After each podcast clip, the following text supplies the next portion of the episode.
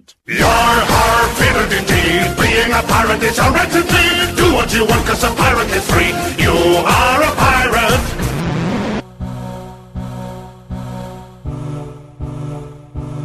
Yoho, Marujada do Mal, eu sou o Michael, mais conhecido como Jabu Rio. Você está no Pirata Cast 17 do baúpirata.com. Tô aqui com o esquilo 666. Fala galerinha, vamos lá pro podcast de outro mundo. Ah, piadinha pronta.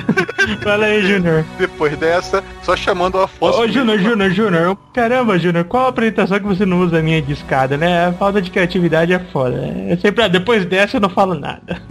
Na verdade, que eu gosto de subir em cima de vocês. Eu, opa! Porra, pediu pra repetir, tá aí. Tô fora, velho. Ativa é viado também, pensa. Mas o Cono é meu. Nem meu, tô fora. né, Esbrigleu? É isso aí. E agora eu devo perceber quando os alienígenas pegam aonde, pra quem vai a sonda anal, né? Fala aí, Afonso. Fala de sonda anal, lembra do Afonso Solano, né? Uns filhos da puta mesmo. Olá, meus amiguinhos. Vim aqui com o meu robô gigante para ajudar vocês. Ó, tamo aqui, né? Como a galera já percebeu, com o nosso amigo Afonso Solano, do Matando o Robô Gigante. Não custa dar o link pro pessoal novamente aí, né, Afonso?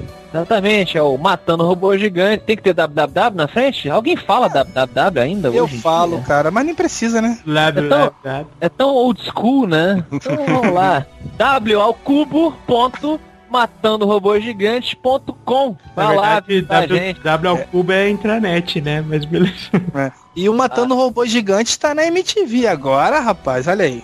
Olha só, né? Que, que coisa, né? Acho que É, no meu. próximo programa vai ter o João Gordo participando. Eu quero saber quem que o Afonso teve que comer pra botar o Matando o Robô Gigante na MTV. Na Ah, verdade, cara. pra que que ele teve que dar, né? João Gordo, É. Bom, galera, hoje a gente vai falar aqui de ETs, né, de abduções, de invasões alienígenas e toda essa coisa aí sobre extraterrestres ou não, né? Ou não? Eu achei que foi só sobre terrenos. Ah, É só pra causar um suspense. Uh, então perdão. Perdão. É verdade, gente. Vai ter outras coisas também. Sônia Braga. Vai lá. Ana Braga. Ué, e o Solano? Solano? Solano? É, tá solando que eu vou Ana Braga. Caralho, cadê o Solano?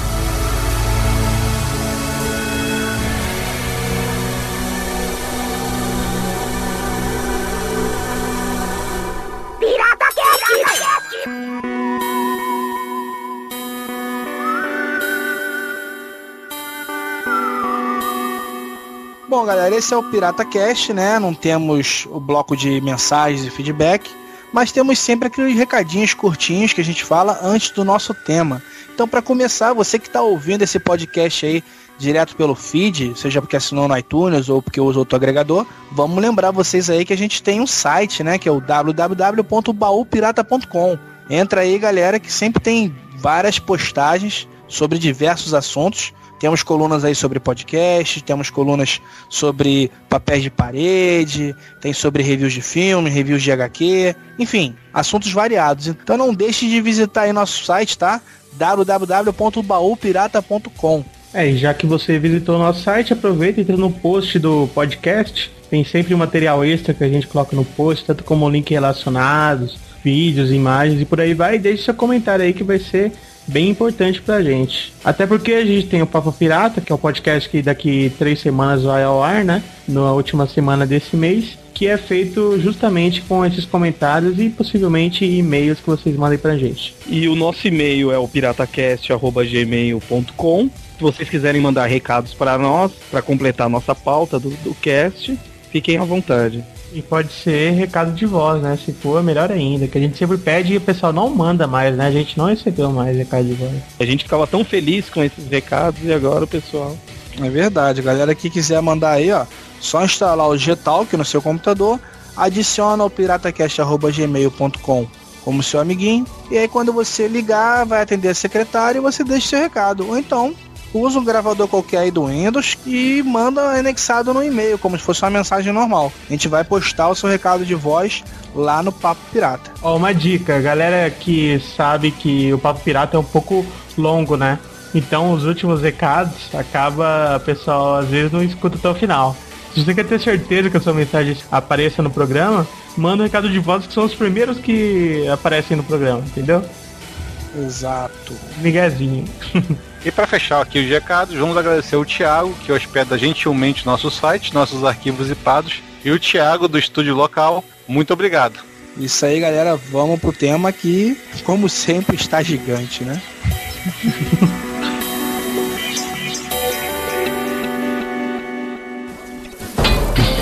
Você está ouvindo o Pirata Cast, o podcast do baú pirata.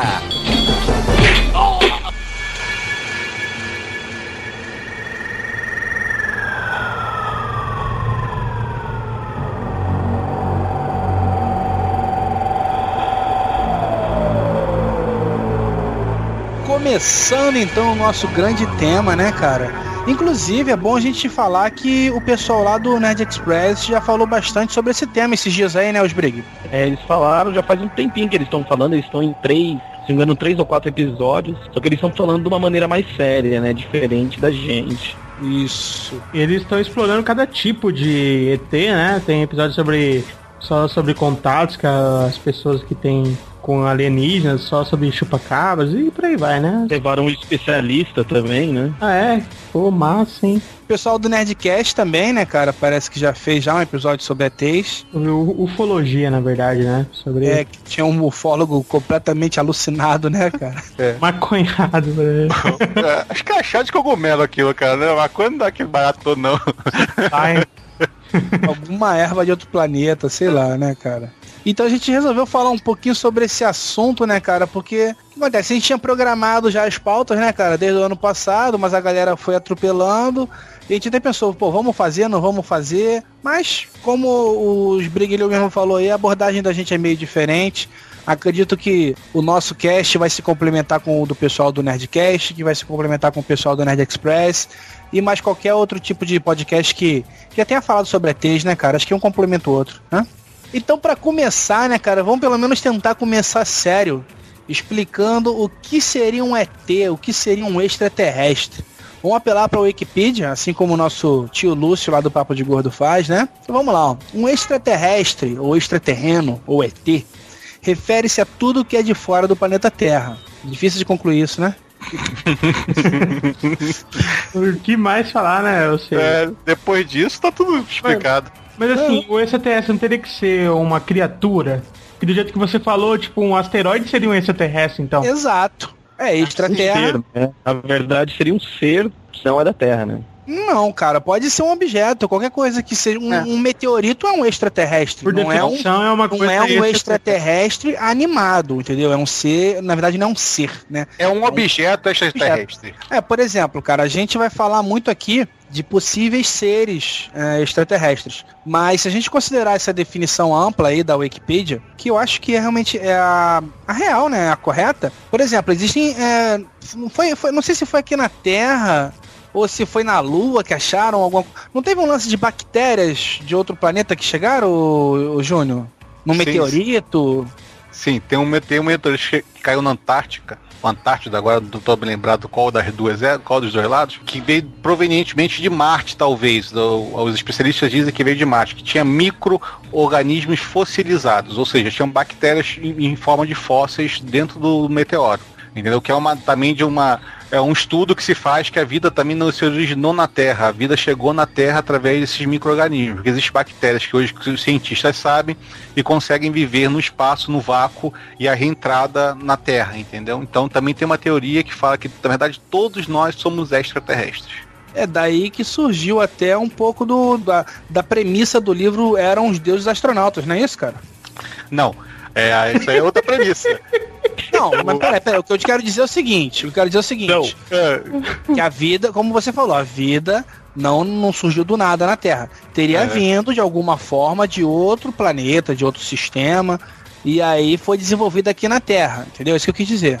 Sim, mas a premissa do livro, ela diz que os, os extraterrestres, os seres iluminados e etc e tal, vieram em discos voadores para a Terra e durante um, um período de tempo conviveram com os humanos aqui ou até mesmo através de mutações ou engenharia genética criaram um ser humano. Isso é uma teoria do que é mais ou menos embasada pelo o- eram os deuses astronautas.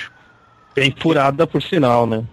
Ou não, né, cara? Existe tanta coisa maluca aí que eu. Que Então, tem uma coisa que eu já ouvi falar que o cara escreveu tudo, falou que teve pesquisas, mas acho que é um repórter, né? Mas depois ele falou que era tudo balela, sabe? Tipo, ele fez, res- resolveu escrever o livro que vinha na cabeça dele e colocava, sabe? Não tinha embasamento nenhum. Não, Não sei deu se é tipo um verdade. Dembral da vida, né? E, não, Dan Brown é ficção. Não, Dan Brown é ficção. Mas assim, eu falo. Ele escreveu como se ele tivesse embasado em alguma coisa, né? Aí depois ele falou que não, que tipo, ele inventou, escreveu uma ficção e falou que não era, que era uma coisa mais documentada.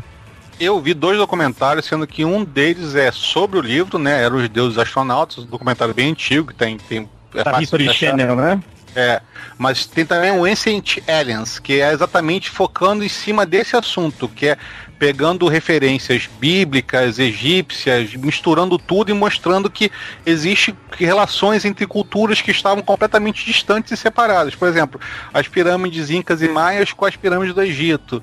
Artefatos que chegam, por exemplo, na Colômbia e no Equador que, que lembram forma- um formato de um avião. Tem um tal de um deus, de um rei é, Patu, segundo, eu acho Patu, alguma coisa, que tinha um, ele está em posição e está é, representado dentro como se estivesse dentro de uma astronave, isso no Império Inca, entendeu? Então é tanta coisa correlacionada que realmente tem possibilidade. Tem muita coisa também que você fica maluco de ver. Como é que os caras conseguiram construir aquilo? Não é só a pirâmide do Egito, tem uma a parte aqui na América Central, tem coisas de louco, tipo o cara cortar granito e cortar uma outra pedra lá que é duríssima, que só consegue cortar com diamante com uma precisão que hoje o cara ia ter um trabalho fenomenal para fazer aquilo no mínimo, entendeu? E o cara faz aquilo na mão, não é possível, porque a pedra se encaixa perfeitamente, com precisão milimétrica, não passa nem um, filtro de ar no meio.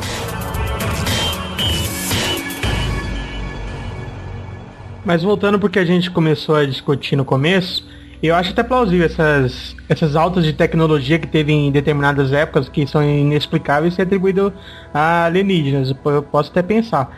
Mas a parada lá do evolucionismo, que veio desde a bactéria que foi evoluindo para chegar no- nos seres que existem hoje, não dá pra ligar então com alienígena, porque, porra, alienígena ia trazer aqui só a bactéria pra ela evoluir até virar um ser. Por que não trouxe o ser logo? Tem duas teorias, cara. Tem uma teoria que é a paniceia ou, ou permaceia, que você vai chegando e vai gerando. É, vi- o- alguém gerou, por exemplo, alguém gerou, semeou o mundo inteiro, o universo inteiro com pequenos bactérias. Eu é- pensei numa piada horrível agora, cara, que foi uma esporrada do caralho isso aí. Foi, foi uma esforrada do caralho que ia achar um óvulo. Foi praticamente.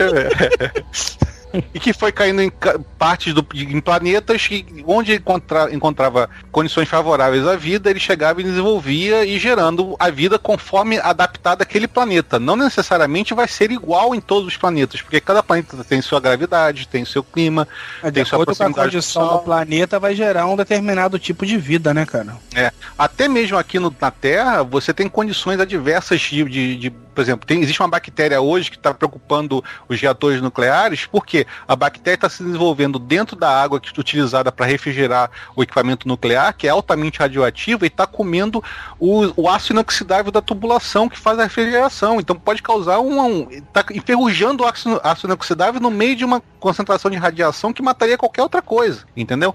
Que são as, as formas de vidas extremas, né? A vida é muito diversa. Então não é só a vida baseada como a gente pensa hoje, que é um ser humano evoluiu do primata e não sei o que, aquilo outro. Não, antes tiveram os dinossauros, antes tiveram um monte de coisa, não sei o que.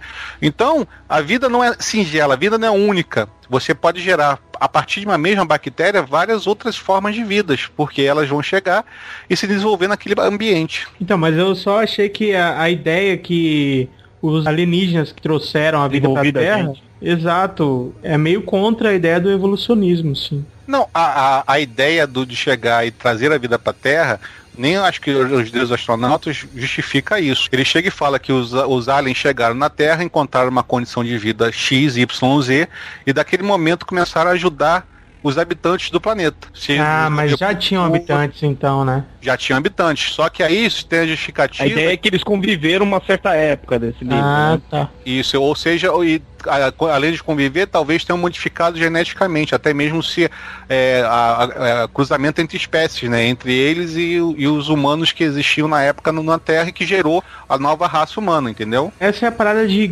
várias teorias sobre contatos com alienígenas antigos, né? Por que então que eles fizeram contato um tempo e foram embora, desistiram e não deixaram nada registrado, né? Por isso que fica tudo no, no- no obscuro. Cara, depende, porque dependendo da- do tempo que ele, por exemplo, tem, os- tem relato na Austrália, tem pinturas campestres na Austrália que demonstram claramente, se você olhar com esse lado, né, claramente um sujeito vestindo um escafandro ou alguma coisa na cabeça, como se fosse uma abóboda. O que é um escafandro? Escafandro Aquela- é uma roupa daquelas de mergulhador, aquela antiga que usa no filme Lembra aquele Homens de filme Homens de Honra. Ah, sei que eles foi um monte de parafusinho assim pra fechar. Isso, que lembra também a roupa dos astronautas de hoje. Ah, entendeu? legal. E que são figuras campestres, ou seja, são milenares, já estão lá há muito tempo. Um Fazer uma completamente pergunta agora. Júnior.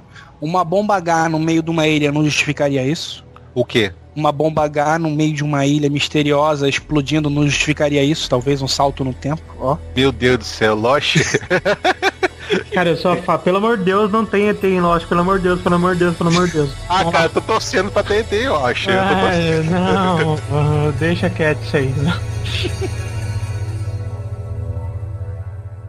Mas então, é, essas figuras campestres, com o cara parecendo que tá vestindo uma roupa de astronauta ou um escafandro que seja, é muito antiga, entendeu? É muito antiga até mesmo para aquelas civilizações conseguirem, sei lá, ter uma ideia de fazer um desenho daquele. E figuras bizarras também, de vez em quando desenhado com, com olhos maiores do que o no- o normal, tipo assim, uma figura é, desenhada com olhos enormes e em volta pessoas com normais, entendeu? Mais ou menos normais. É claro que é, não, é, são, não é Picasso, quer dizer, é praticamente Picasso uma figura campestre, né? Que você tem que identificar o que é mais ou menos.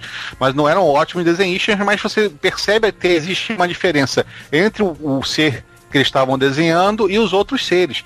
Tem até um correlato da Bíblia, né? Que o profeta Ezequiel chegou, descreveu as carruagens lá do, do Apocalipse, co- na verdade era uma astronave, né? E isso segundo os teóricos dos alienígenas. É, e também o cara da NASA, o engenheiro da NASA, que fez os desenhos com base na descrição dele. Porque é complicado também você pegar, pensa bem, como é que você explica pro seu filho de 5 anos como é feito, como a mãe dele engravidou de novo? Você vai contar os- o ato inteiro ou você vai dizer que foi a sementinha da melancia que caiu na barriga dela? Entendeu? Você tem que explicar de uma maneira que a pessoa entenda. Você não vai explicar é, a teoria da relatividade para uma criança pequena que não sabe somar 2 mais 2. Entendeu? Eu acho que também tem muito disso, né? É, e Você às vezes a pessoa com- também não sabe, né? Daí, pra explicar, ela contou uma historinha de merda. Não, eu acho que tem muito disso nas histórias mais antigas, de você querer demonstrar, simplificar ao máximo de uma maneira que a pessoa possa entender, entendeu? Por exemplo, se você chega na idade medieval e chega com uma lâmpada, entendeu? Você explicar como é que aquela lâmpada tá acesa, não, aquilo é magia. Você tá sendo. Tá, você virou um bruxo, entendeu? Se você conseguisse viajar no tempo com uma lanterna, por exemplo. Entendeu? Então tem coisas que a tecnologia, se você for utilizar a tecnologia numa civilização muito antiga ou muito ultrapassada, ela vai parecer a um ponto chega a ser magia.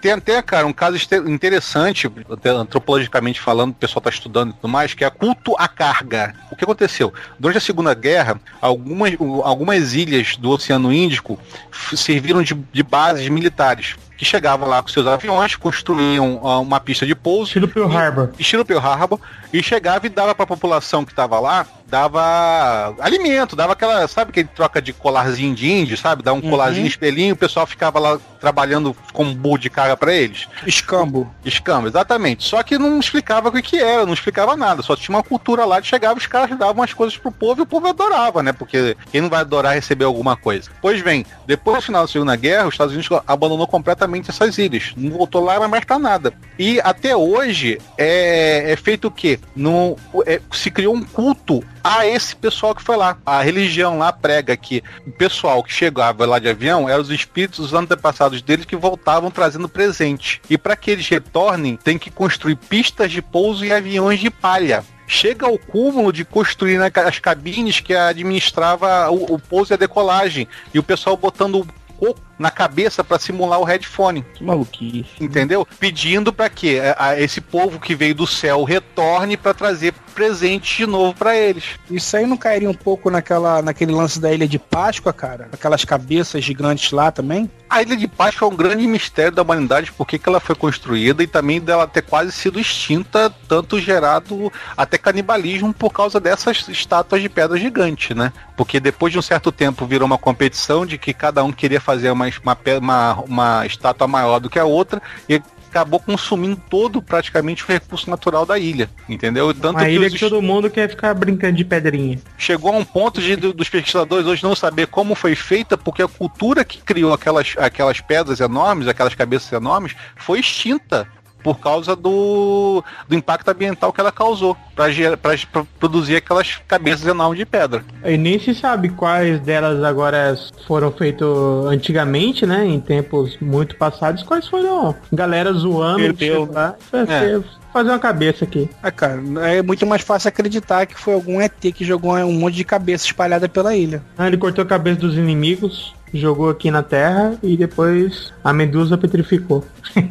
Entendeu? Mas tem relevância sim, porque pode ter sido a- aquela cabeça representar alguma coisa e depois de um certo tempo ela perdeu o significado porque foi feita uma competição negócio. Tanto que o engraçado dessa, dessas ilhas lá, que é o culto, o, o, os, quem seria o Senhor, né? Que seria o Jesus Cristo deles, é, é John Frum, que seria mais.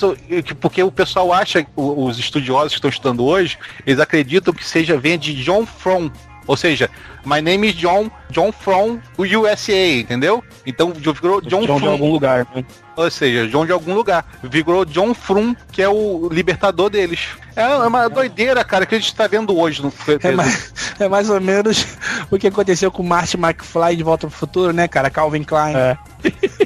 Exatamente, porque foi uma- um choque cultural, ou seja, uma, uma- o, o próprio Dr. Brown, quando vê o estúdio caseiro de, de, de televisão, né, na, na palma da mão dele, entendeu? Por isso que eu tinha que ser um presidente, tinha que ser um ator, né? Então, é aquela história do, do choque cultural, de você chegar e ter uma cultura muito avançada e se deparar com uma cultura que está na idade da pedra. De vez em quando, a pessoa acha, vai achar que é magia.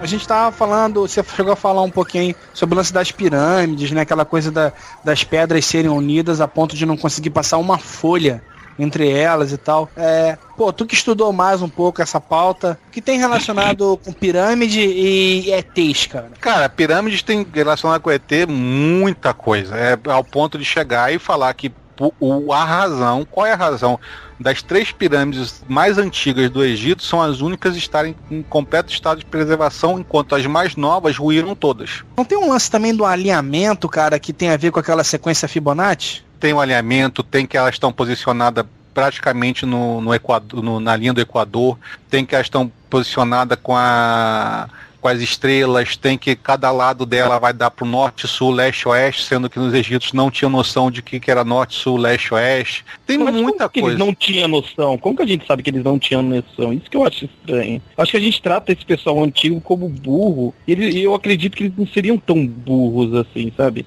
Acho que é uma prepotência nossa achar isso. Não, ca- cara, é o seguinte, podia saber onde o sol nascia, onde o sol se ponha, né? Não, não, não. Não digo nem, nem, nem só do norte e sul. Eu digo assim no geral mesmo, sabe? A gente trata o povo antigo como se eles fossem burros, sabe? Tipo, ah, eles não conseguiriam isso, tudo.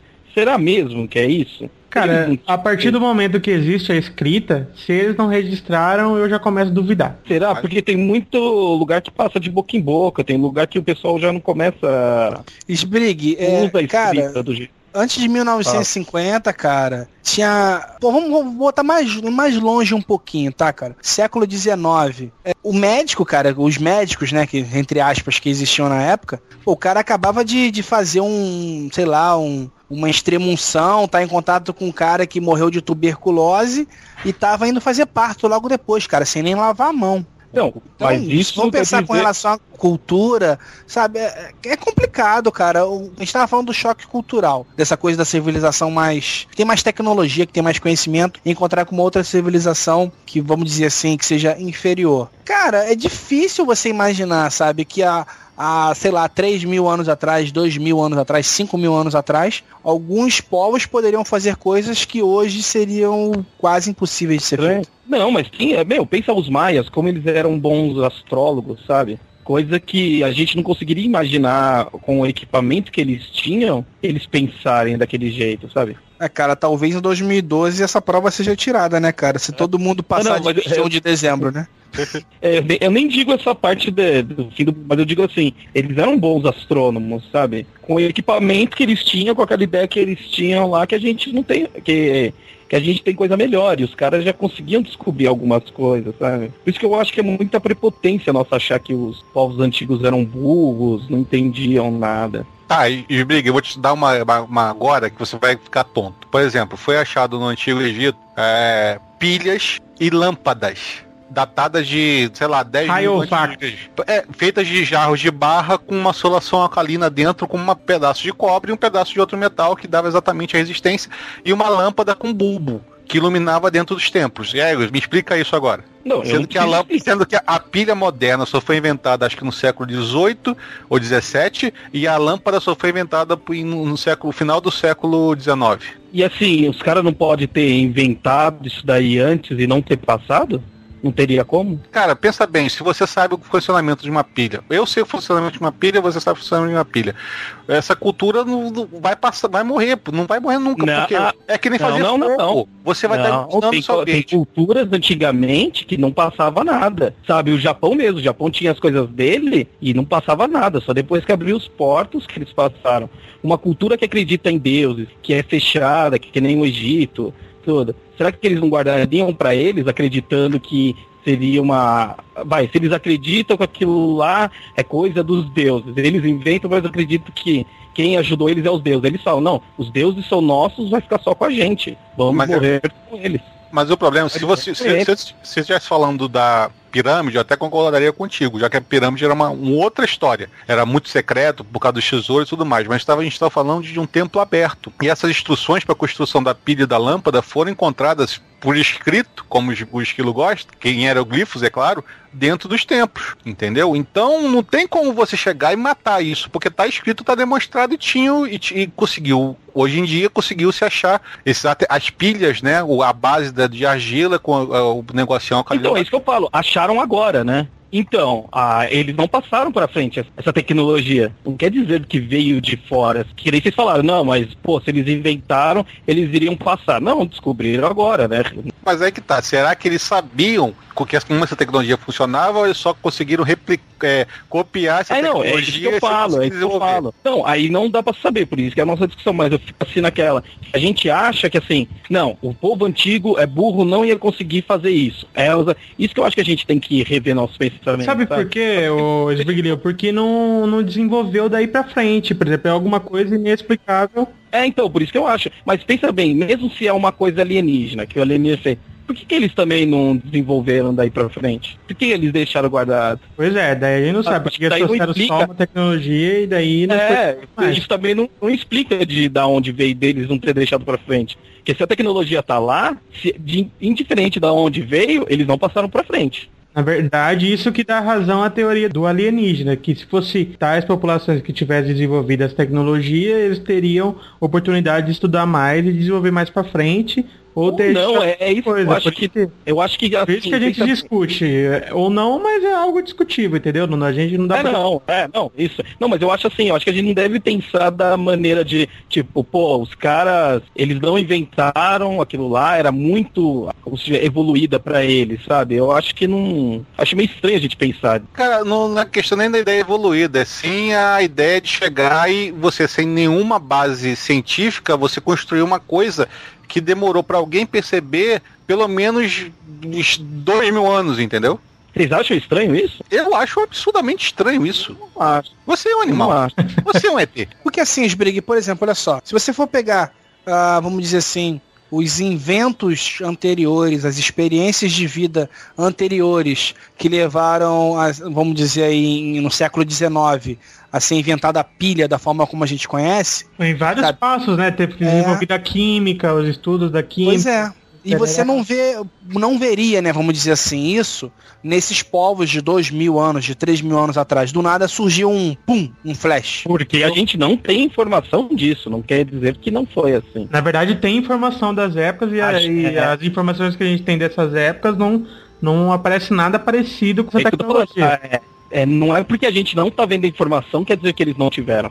A gente que não tá vendo Ah, a informação. Eu, eu, eu acho mais estranho o seguinte, Briga, olha só. Porque se você tem, por exemplo, aqui não vamos botar na nossa cronologia atual. Primeiro se inventou a lâmpada e começou a fazer estudos elétricos sobre a lâmpada, para depois se desenvolver, desculpa, a pilha para depois se desenvolver a lâmpada, entendeu? E aí você chegou, estudou eletricidade e desenvolveu os dois. Ali, pelo, pelo que parece, pelo menos pelo que tem de, de cultura, os dois foram inventados no- ao mesmo tempo, ou seja, inventou-se a a pilha para depois se inventou-se ao mesmo tempo a lâmpada para iluminar o templo, porque o templo dificilmente se conseguir iluminar dentro dele, até com aquela jogada do espelho que até já passou Indiana Jones, o, aquele da múmia, aquele monte de filme já tem, teve essa história de espelhinho para iluminar templo, entendeu?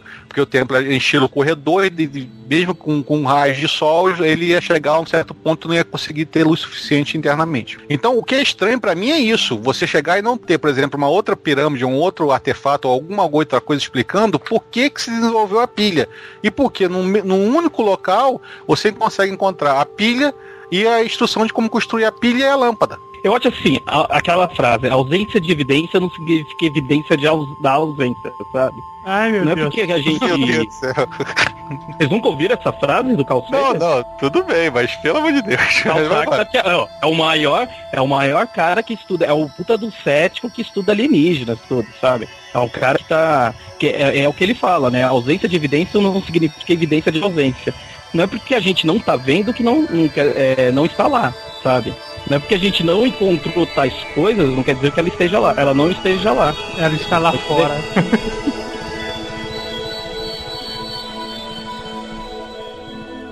E por falar em estar de fora, né? Nosso amigo aí que foi abduzido parece que tá voltando aí. É, você. E aí, Solano, você realmente confirmou, cara? Eram os deuses astronautas, não eram? Meus amigos, estou sentindo uma coceira aqui no, no, no ânus. Esquisita. Não sabe o Enfiaram a motivo? sonda anal, cara. você- Será? Será que me... Não botaram vaselina não, Solano? Não, foi na grosseria. Puta. Tudo bom, meus amiguinhos? O que, que aconteceu com o time de fora? O que estão falando? Nós estamos tentando aqui, cara. Na verdade, os Briglio e o Júnior estão numa discussão do sexo dos anjos aqui, cara. Entendeu? Sobre indícios de extraterrestres, se, tec- se as civilizações antigas teriam como dispor de toda essa tecnologia por elas mesmas, ou se foram os deuses que deixaram pra nós. Você, como teve essa experiência extraterrestre agora, aí, o que, que você tem pra dizer, cara? Exatamente, tive um encontro de quarto grau, né? Olha, meus amigos, estamos então falando sobre no, a, a grande área de atuação do Eric von Däniken, né? Que foi um dos pioneiros nesse assunto aí, que eles chamam de paleo... eh, o quê? Paleocontato, né? Que Seria a teoria de que, na verdade, muitos anos atrás, os nossos amigos interestelares chegaram aqui e sacanearam com o nosso DNA e nos transformando nesse bando de macaco que a gente é hoje, né? É, por aí, já falamos, até chegamos falando um pouquinho disso aí, que na verdade a gente não tem certeza. Se eram os deuses astronautas, eles podem ter gerado uns híbridos, né? Que somos nós hoje, ou ter mudado nosso DNA e brincado de deuses mesmo, né? É, é, se a gente for ver o, o, o Däniken, né, esse, esse autor, inclusive tem no YouTube todo o documentário baseado nessa primeira obra dele, Eram os Deuses Astronautas, em português, pra quem não fala inglês, bem bacana, cara. Recomendo a todos. Mas uma das supostas provas de que isso aconteceu é uma parede imensa dos sumérios que detalha esse, esse contato. Os sumérios dizem isso, eles não, não tentam encantar muito, não. eles chamam de Deus e tudo mais, mas eles dizem que os deuses deles chegaram é, através do- de, de aeronave, não chamam de aeronave, mas de discos, e houve esse contato, fizeram um amor com, entre aspas, com os, os, os terrenos e tudo mais. E assim, da mesma forma que a Bíblia faz isso também, né? Isso. E os Anuaki lá, né? Anunnaki, esqueci agora qual o nome que a Bíblia se refere, e várias outras religiões indianas, a religião indiana, inclusive, detalha discos voadores de maneira que a gente não tem ideia, cara. Só que isso não é, isso não é popularizado, né? Porque senão vai ficar todo mundo apavorado. Então, pra, Mas pra isso serve o Pirata Cast, não? né? Mas qual que seria o interesse dos alienígenas chegar aqui, trocar uma ideia assim e não pegar o planeta pra eles? Ou pegar a gente, não sabe? Qual seria o interesse? Isso. Cara, é o seguinte, você explica pra vaca o que, que você tá fazendo com ela quando você faz o exame nela. Realmente não, né? Mas. explica, por quê? Aí a vaca, ah, mas por que queriam fazer isso comigo? Eles iriam me explicar. Você não explica, cara. Você não tem como você compreender a, a inteligência de um ser que é supostamente milhares de anos avançado que você. Existem teorias de que. Mas por que eles não fazem churrasco com a vaca? Eles a criam. Pois é, cara, a gente não sabe, tem muita teoria. Na verdade, o que a gente fala hoje de extraterrestre, pra quem estuda ufologia, que nem eu sou meio maluco com essas porra, é, na verdade, assume-se que existem quase 50 raças de extraterrestres visitando o planeta Terra, né? É uma doideira. Aquelas Que é- racinhas que são descritas lá, com espíritos evoluídos que trazem só o bem, pelo amor de Deus também, né? Pois é, aí tem, tem raças que se misturam com espiritismo aí, quem, de quem acredita também, mas tem muita coisa. né? É. O que, que vocês acham que os alienígenas em geral são bonzinhos ou são mais escrotos? Cara, eu sei lá, se, for, se, se nós fôssemos extraterrestres em outro planeta, nós seríamos extraterrestres Escroto escrotos. caramba, né? Entendeu? Filhas Na da puta. do- Estilo Uma- do Avatar. Avatar, que eu sempre, eu até tava falando isso outro dia com meu irmão, Avatar, cara, é uma representação da colonização exploratória, né? A gente sofreu aqui, o Brasil sofreu essa colonização exploratória. Ninguém veio pra cá co- pegar o que pudesse e levar pra outro lugar, entendeu? Importando a consequência, né? Importante consequência. Aquilo ali só retrata o que nós já fizemos no passado e que vamos fazer no futuro, se, se a gente for pra outro planeta, entendeu? Porque o, ser humano tem um espírito de pouco desgraçado, cara. É, até naquele Marte Ataca, aquele personagem do 007, né? Eles perguntam isso pra ele na televisão e ele fala que há uma raça avançada dificilmente vai ser agressiva e tal, e de repente, né, ele É. foda, né? E morre todo mundo. E independente dele fala a mesma coisa, né? Cara, eu, eu eu não sei porque eu tenho uma visão muito muito dentro da coisa, eu estudo muito essa porcaria, né? E a, aquela questão do daquela seriado V lá. Eu só assisti a nova. Dizem que a antiga é bem melhor, mas eu não tive a oportunidade de assistir. Que os alienígenas se infiltrariam fazendo se passar por humanos e seu governo com a gente faz tempo. Só não atacam por um motivo que eu parei de assistir a série. Cara, isso aí, ó, acho que o senhor até, já que tá mais por dentro do assunto ainda, ele pode até falar, mas é, é baseado em cima da, da raça reptiliana, que tá teoricamente querendo invadir a Terra, né? Tem, é, Exatamente. até num, num asteroide monstruoso com não sei quantos mil pessoas pra vir fa- fazer uma invasão terrestre e preparar a gente como alimento de verdade. Peraí, isso daí é o. Você tá falando da série ou da o, O que ele baseia? realidade? É o Afonso que entende isso daí. Da onde eles tiram essa ideia que existe essa raça reptiliana, tudo? Olha, tem um Como cara é que é, é um defensor muito dessa, dessa teoria que chama-se David Icke. Ele é inglês, ele era jogador de futebol, depois foi comentarista da televisão e ele, do nada, ele disse que teve visões e começou a propagar a ideia de que existe uma coisa, uma coisa meio zeitgeist. Não sei se vocês conhecem. Certo. ele- é, Uhum. Documentário Tipo a do mitologia, né? é, ele diz que existe uma. Muita gente diz isso, o próprio documentário Zeitgeist, que existe uma, uma organização que há muito tempo toma conta do mundo através da manipulação, dos meios de comunicação, etc. O David Icke vai um pouco mais além e diz que essa, essas pessoas que controlam o mundo são os reptilianos, que seriam uma raça que, de, de transmorfos que vivem aqui e tal, entre a gente, inclusive a família Bush seria também deles, a família real inglesa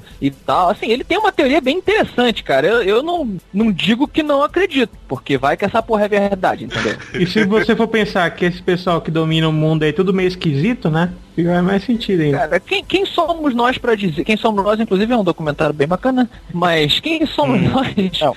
Pra, pra dizer que não existe uma, uma entidade, uma raça que pode se transformar na gente e estar misturada, né? A gente não, não tem como saber. Eu, eu nem acho que é por aí. Não digo que é impossível, não. Mas eles, o, V de Vingança tirou essa ideia daí. E a série original V de é do vingança? caramba mesmo. Não, V de. Desculpa. V. V de Vitória, é, foi mal. V, é. É ver a batalha final, né? Ver a batalha É. final. Ver a batalha final e ver. É, ver primeiro só, né? E depois é ver a batalha final, que foi o segunda, segundo ano da série. Isso, eles queriam a nossa água, né? Não, na verdade eles queriam a gente como alimento mesmo, né? Ah, tá. Também. Acho que na série original tinha uma coisa a ver com água, não tinha? Não, não, era alimento Para também. Tanto, tanto que a gente era. O, o ser humano era embalado a vácuo e levado pro planeta deles. ah, é isso mesmo, lembrar mesmo. embalado a vácuo. Engraçadíssimo pra ser embalado a vácuo.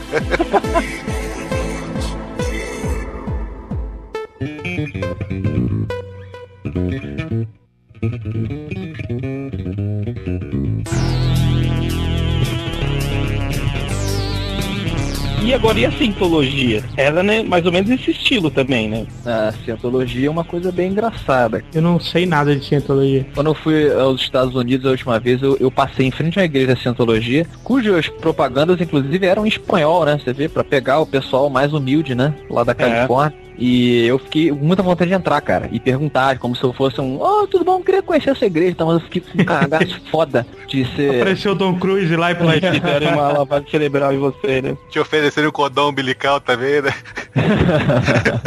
Mas tem que pagar uma grana pra eles te passarem as informações. É, a cientologia ela funciona como se fossem círculos, né? Quanto mais É. você vai pagando, resumindo muito, você vai sabendo tudo. Sabendo cada Até vez mais. No final você descobre a verdade do L. Ron Hubbard, que era um escritor de ficção científica que inventou essa porcaria. Inventou, todo mundo caiu na dele, né? Pois é. E um é, péssimo escritor.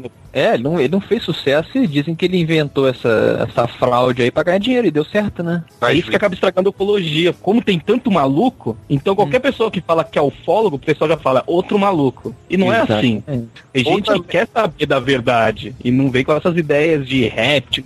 não- o cara quer quer saber, vai pesquisar, vai atrás de provas e não fica falando que nem o cara que inventa a cientologia, esses Mas- caras. Então todo mundo acaba se passando por maluco, né? Mas a gente acabou de falar é, da, da coisa do Zeitgeist, do controle, da como é que a televisão, que supostamente é a mãe desse controle, vai colocar nela uma pessoa que vai passar uma informação correta sobre o assunto, né?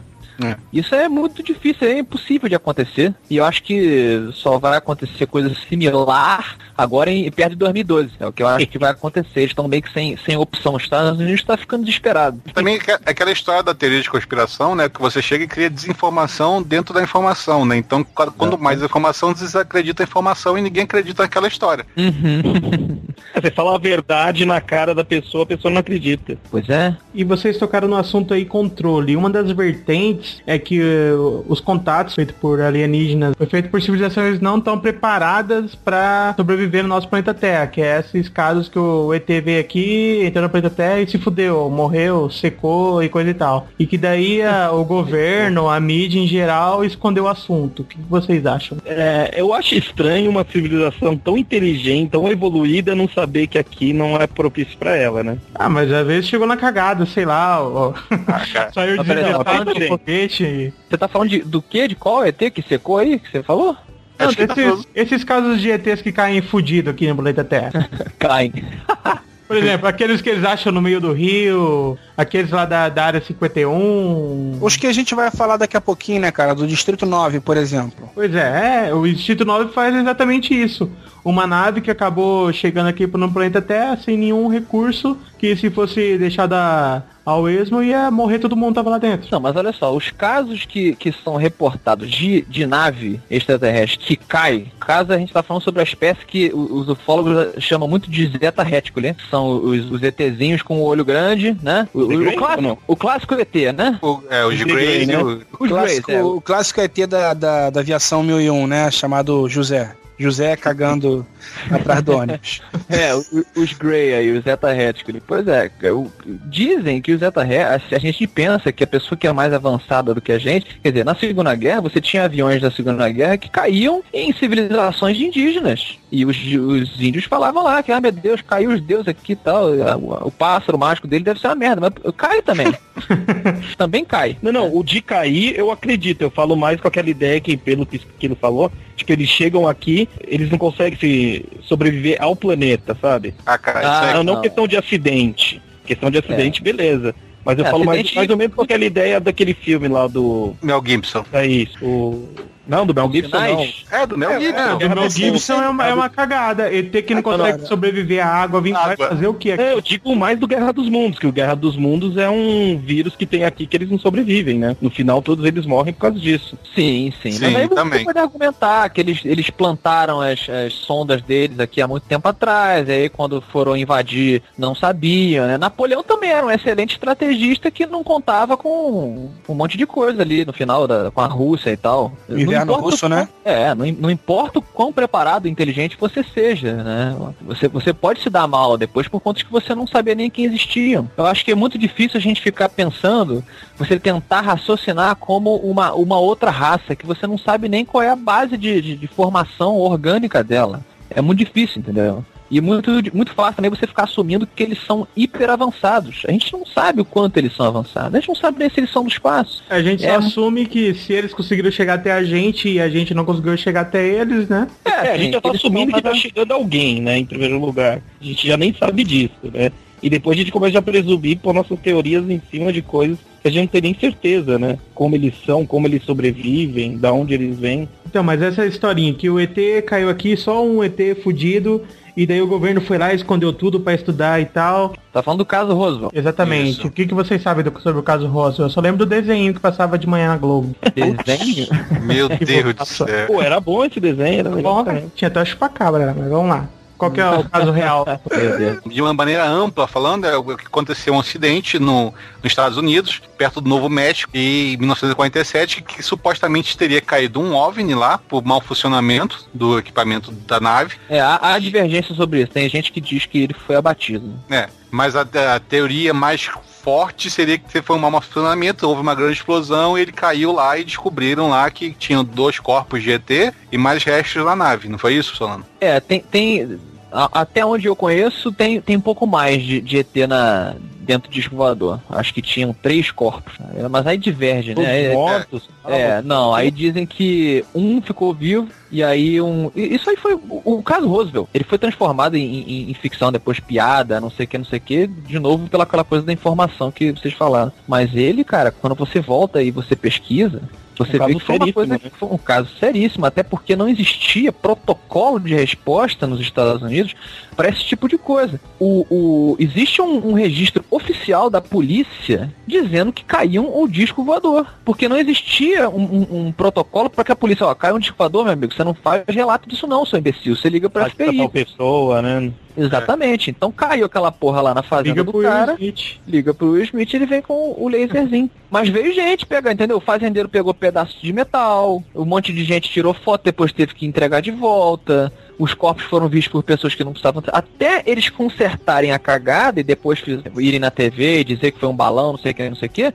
Usar o flashzinho do Will Smith, né, cara? É, isso, isso foi, foi, foi registrado como um disco de verdade, cara. É, e também Foi- tem a história do. que Foi um balão. Primeira história foi um balão meteorológico. Aí depois, acho que na década de 70 ou de 80, foi revisto o caso e na verdade foi dito que era um experimento secreto de radar, que na época eles não podiam revelar, mas era um sistema tal, tal, tal, e que na verdade não foi um balão, balão meteorológico. Foi uma coisa parecida com o balão meteorológico, mas era para detectar explosões atômicas na União Soviética.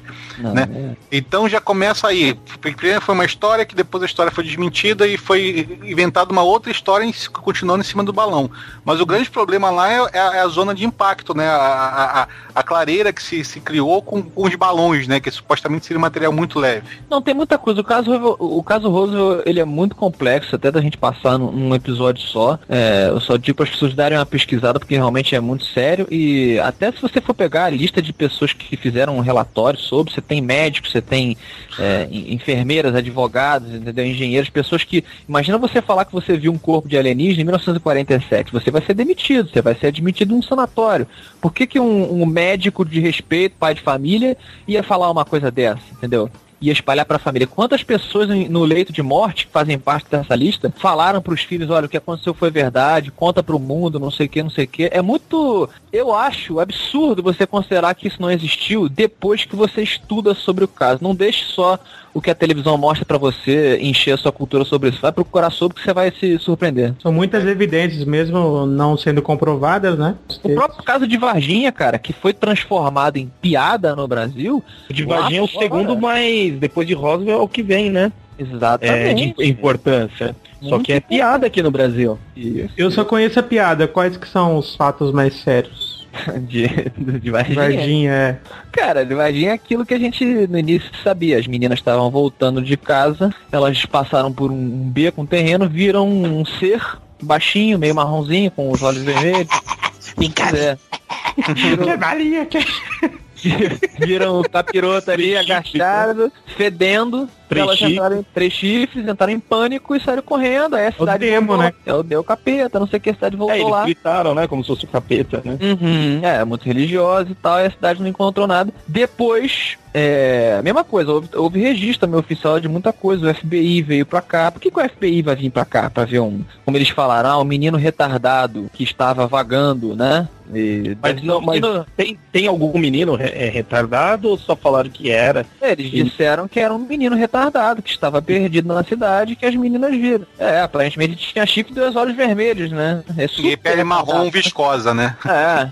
Mas, cara, um dos bombeiros que recuperou o, o ser, o que aconteceu foi que Morreu, os não bombeiros morreu? foram chamados, é, os bombeiros recolheram esse animal, entre aspas, levaram pra dentro do corpo de bombeiros, o FBI chegou e levou esse, essa criatura, essa, o menino, né? Segundo eles dizem. Não sei por que que levariam. O bombeiro que encostou nesse ser, ele chegou em casa e falou pra mulher, olha, só passei aqui pra tomar um banho que a gente encontrou uma coisa que vai mudar tudo. Tá acontecendo uma coisa muito grande. É, não abre a porta pra ninguém, não sei o que, não sei o que. Ele foi embora, voltou pro quartel e nunca mais voltou. Ele morreu é, de uma infecção é, desconhecida. A mulher dele não pôde ver o corpo dele, foi enterrado, enterrado em caixão fechado. Provavelmente não tinha corpo nenhum ali. Né? Provável. E é por isso que é importante, é o que vocês falaram. Mas ele não era, acho que não era bombeiro, acho que era policial militar, ele era da P2 até, inclusive, da inteligência da polícia militar. Ah, desculpa, então me confundi. É, se eu não me engano é Marco Eli Xerezi, uma coisa desse tipo. Pois é, foi pro saco porque encostou no ET. Entendeu? Não Ah, encosta no demo pra você ver rápido. Então, também tem, tem outro caso famoso também na ufologia mundial, que é o caso de Colares, ou Operação Prato, né, como foi denominada aqui, que Mas o foi que, que é isso? É cidade? O nome de cidade ou é colar? Colares é uma cidade amazônica, Ah, tá. tá? que foi supostamente durante um período de- superior a quatro meses, ela teve vislumbres de naves ou objetos voadores não identificados durante quatro meses, todas as noites, sendo inclusive tendo alguns, algumas pessoas sofrendo algumas lesões por causa de luz forte, como se fosse uma, uma, uma inoculação de, de, de pistola de, de ar comprimido, sabe aquela pistola que você toma vacina? Então a- as pessoas tinham, então a, supostamente seria retirada de material genético e foi estudada amplamente pelos militares durante esses quatro meses. E depois desses quatro meses, os militares foram ordenados a se retirar do recinto, entendeu? Os arquivos foram fechados e voltou agora. Eles conseguiram até o- a revista UFO conseguiu que, que o- que os arquivos fossem abertos, só que só parte do material foi liberado. O interessante é o que? É que o capitão na época que comandou essa operação toda, ele fez uma declaração para a revista UFO, que foi gravada e tudo mais, e, e relatando todo o fato ocorrido, o que que aconteceu na cidade durante esse período, e logo depois ele veio a ser encontrado morto em casa, aparentemente suicídio. Veja só. Entendeu? E nesse caso aí tem vários relatos de várias formas de disco voador, entendeu? Não só o disco comum, mas aquela em forma de sino e objetos voadores que f- que eram coloridos e moviam-se muito rápido, e até emergindo por debaixo d'água. É uma coisa também que pouco, pouco se fala, mas também tem seres supostamente extraterrestres que estão em nossos mares também. Já dizia James Cameron, né? No segredo da abismo. Exatamente. É, mas no segredo da Bispa eles chegam a falar que eles vieram do mar ou não? Isso dá a entender. Cara, levanta uma espaçonave monstruosa e que ninguém Não, não. morre por descompressão. Mas aí não quer dizer que eles vieram do mar, quer dizer que eles estão no mar, eu tô falando assim. É, ele nunca Ele- explica, né? Ele não, Não não- explica que eles vieram do, do espaço e, de, e pousaram a nave do mar, né? Não chega a falar, né? Não, Ou eles pode já do eu acho que fica, fica subentendido que eles são extraterrestres. Só que há quanto tempo eles estão no mar, ou se Ah, eram não, não, eles, os. Atlantes, eu acho que fica meio que subentendido você chegar e pô, ah, poderiam ser eles os Atlantes, que na verdade a ilha que afundou de Atlante não, não afundou nada, era uma espaçonave que só desceu, Uhum. entendeu? Acabou a história, então então tá todo mundo embaixo d'água, livre, feliz e contente. Ou você acreditar que os caras chegaram lá, pousaram embaixo d'água, descobriram ele, ah, vamos levantar então pra mostrar pro mundo que a gente é monstruoso. Então, mas no filme, então, não, não explica nada, então. não não precisa explicar, né? precisa. Fica Não, subentendido. não, não. Mas, Não, é isso que eu falo. No, no filme, então, eles não chegam a falar, nós estamos lá Você se sentiu ofendido porque James Cameron não te explicou se eles são no espaço da água? Não, pelo contrário, eu prefiro que não expliquem. Eu acho.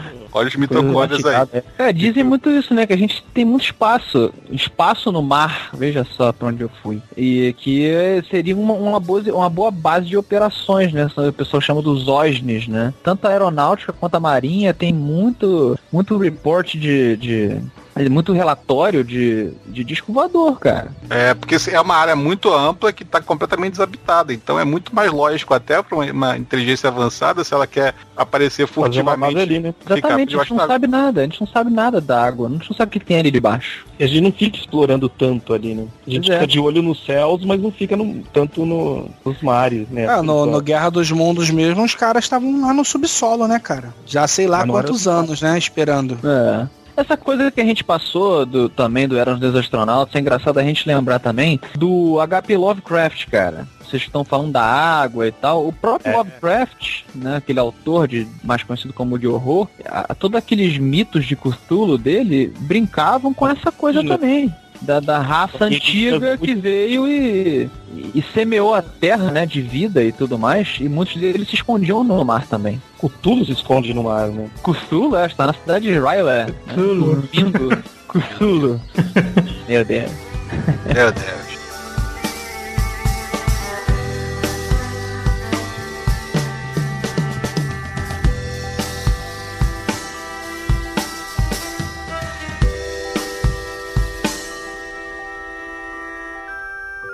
Vocês sabiam que aqui em Mato Grosso, eu até conheço a cidade, mas ainda não conheci o famigerado. Mas tem um discoporto aqui. O cara é- era um deputado dos anos 80 aí, meio excêntrico e tal, e ele resolveu fazer um discoporto, fez o projeto, ele mesmo aprovou e tal, junto com a sua galerinha, e tá feito ali na cidade de Barra do Garças, é divisa com, de Mato Grosso com Goiás. Mas ele fez com dinheiro público? Sim, com dinheiro Ah. público. Ah, Foi no Jô, esse cara foi no Jô. Isso, ele já é, tem. Não sei se a gente vai conseguir no YouTube, mas eu lembro que ele foi no Jô Soares sim. Jô Soares. É porque nessa região tem o tal da Serra do Roncador. Diz que essa serra é mó mística, tem um monte de histórias sobre ela e tal. Inclusive, eu, quando eu passei lá, o cara mostrou uma, uma pedra que diz que tinha uma, um rosto parecendo da, da Ilha de Páscoa lá. Eu não vi porra nenhuma, mas ele dizer que tinha um rosto lá. Você não tomou o mesmo chá que ele tomou. É. E tem o Discoporto lá, cara. A próxima vez que eu for lá, eu vou tentar visitar. Eu fui lá já várias vezes, mas esqueci dessa parada, lembrei agora. É, aí também entra numa coisa de. de- se você é um piloto de avião, aí você tá procurando um lugar pra posar, aí, aí vem os índios, né? Vou nem dizer os índios, vem uns macaquinhos lá, eles arrumam umas folhinhas. Aí olha, posa aqui, po- pode posar aqui que a gente vê você. O gesto é muito bonito, né? Mas não, não faz muito sentido. Cê- cê- ninguém, ninguém vai posar ali naquela merda. Até porque você tem, Você não sabe, né? é, não, não tem por que os caras posarem. Acho que serve, esse deputado doido aí, acho que serve mais como uma forma de você. É, ele acabou ridicularizando o assunto, né? É. Foi pro Jô Soares, ter esse sido cara- um monte de piada, o gordo fazendo piada lá com o cara, né? Ele teve piada. Esse deputado eu já vi, ele gosta de chamar atenção, sabe? Uhum. Ele fez várias leis. Se não me engano, não foi ele mesmo deputado que proibiu as pessoas de morrer na cidade? Não sei, cara. Eu acho que foi, eu acho que foi sim, foi ele mesmo. Mas isso é uma lei maneira, né? Não pode É? morrer. Mas, mas o motivo parece que foi porque essa Serra do Roncador aí, por ser uma área muito mística e tereréu, dizem que o pessoal já fazia contatos direto e falaram pra eles que só não descia porque não tinha escoporto, né? Então vamos resolver o problema, né, cara? Galera? Não, né? Pilha errada, hein? Putz. Ah, mas daí ele aproveitou e isso aí deu certo, que virou uma área de turismo lá, inclusive de um maluco, parquezinho né, cara? temático, lugar pra galera tirar foto com na cabeça do ET, sabe? Aquelas placonas e por aí vai. Ele recuperou todo esse dinheiro só com turismo que ele conseguiu, né? Parece que sim. Isso, É, se for ver, é uma ideia até que é doida, mas o cara conseguiu o que ele queria, né? É, vingou, né, cara? E tem outro lugar aqui em Mato Grosso que o pessoal fala bastante, esse é bem pertinho aqui, que é Chapada dos Guimarães, que o pessoal vai lá e é doido de dizer que já viu OVNI, Tereréu lá, só que coincidentemente é um lugar que mais vai pro galera maconhada aqui de Mato Grosso. Fica fácil ver tudo, né, cara? É, onde é mais alto e tal, galera que curte natureza e tal. É exatamente a mesma galera que vê os OVNIs, né? Então, já sabe. Mas, Rolando, você falou do, do- dos macaquinhos lá fazendo a pista, mas e o deserto de Nazca? É Nascar ou Nasdaq? Não sei, nunca consigo pronunciar essa É. Nasdaq. Nasdaq. Não é não, cara, tô a- zoando, porra. Não, é, eu sei, é Nascar. Mas é, é. É corrida de NASCAR. Não, não é NASCAR não, é NASCAR, que é N-A-Z-C-A. Pronto, quem quiser procurar no Google, vai no Google e procure por isso. É, que tem aqueles símbolos que você só consegue ver de alta altitude e aquelas parecem pistas de pouso construídas no meio do nada. Você acha que dali poderia ser um, um- um ponto de referência para, ó, os ET chegando na Terra, né, lá de cima consegue ver um ponto de referência, vamos pousar por aqui que aqui tá, tem drive-thru? Cara, eu as linhas de Nazca, né? Que a pessoa fala Nazca, né? Lá no, no deserto do Peru que você tá falando, né? Isso. Ui. É, pois é. É, Cara, eu acho que aquilo ali foi feito é, por civilizações é, é, pré-colombianas como um sinal para os deuses deles. É, tipo, Eu faz para a mitologia deles, né? para a mitologia deles que, sim, que na minha opinião de merda, eram extraterrestres que desceram, ensinaram a eles coisas e retornaram. Todas as civilizações do mundo antigas, elas têm a mesma fórmula. Né, de, de criação. Os deuses descem e ensinam coisas pra gente e voltam para o céu prometendo retornar. Daí a ideia de quem estuda ufologia de supostamente 2012 ser essa, esse, esse retorno. Eu acho que as linhas de, desse deserto era uma forma deles, talvez não, não como uma forma efetiva, tá? Porque se você é um extraterrestre, você, você vê, ensinou isso aqui, foi embora, você tá pouco se fudendo se eles vão fazer linha pra você, dando dar tchauzinho lá de baixo, mas é uma, era uma forma, acho que carinhosa, deles sinalizarem, tentarem mandar mensagem, né? Por que, que eles vão fazer linhas, da, da, se dá o trabalho fazer aquele desenho daquele tamanho, se nem eles mesmos podiam subir essa altura pra enxergar, né? Quem tava É. vendo aquilo? Que aquilo é completamente uma, numa planície, né? Então você não tem ponto de referência alto para chegar e tem, e tem desenhos ali que tem mais de, de 12 quilômetros de diâmetro. Pois é, uma loucura. Coisa absurda, né? Coisa, é, uma, é uma coisa absurda. E quem, quem, quem curte também essa coisa de, de ufologia, é quando vai estudar as religiões, essa coisa toda agora do, do calendário maia, todo mundo, ai meu Deus, calendário maia. Quando você vai estudar e você começa a entrar a fundo nos incas, nos maias e nos astecas, você vai ver que é todo mundo parecido em respeito disso. Por falar em sinais na Terra e essas coisas, o que, que podemos dizer de Stonehenge? Aquele arranjamento da- das pedras lá na Inglaterra. Não, acho que é, é, é o mesmo princípio também. Foi, foi, acho que foi o palco de alguma coisa. Mas ali é coisa religiosa, tá?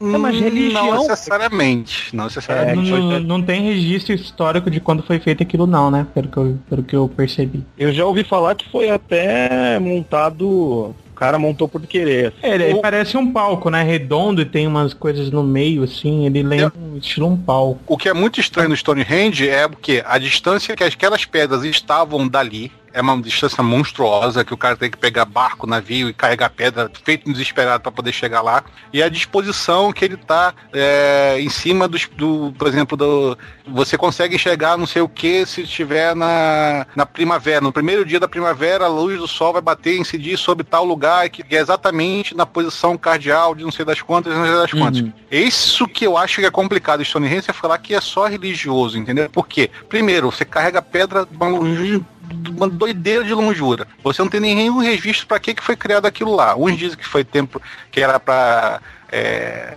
Templo sacrifício humano, não sei o que, aquilo outro. Outros dizem que era que era cultura da época, para Pandura, mas não tem motivo.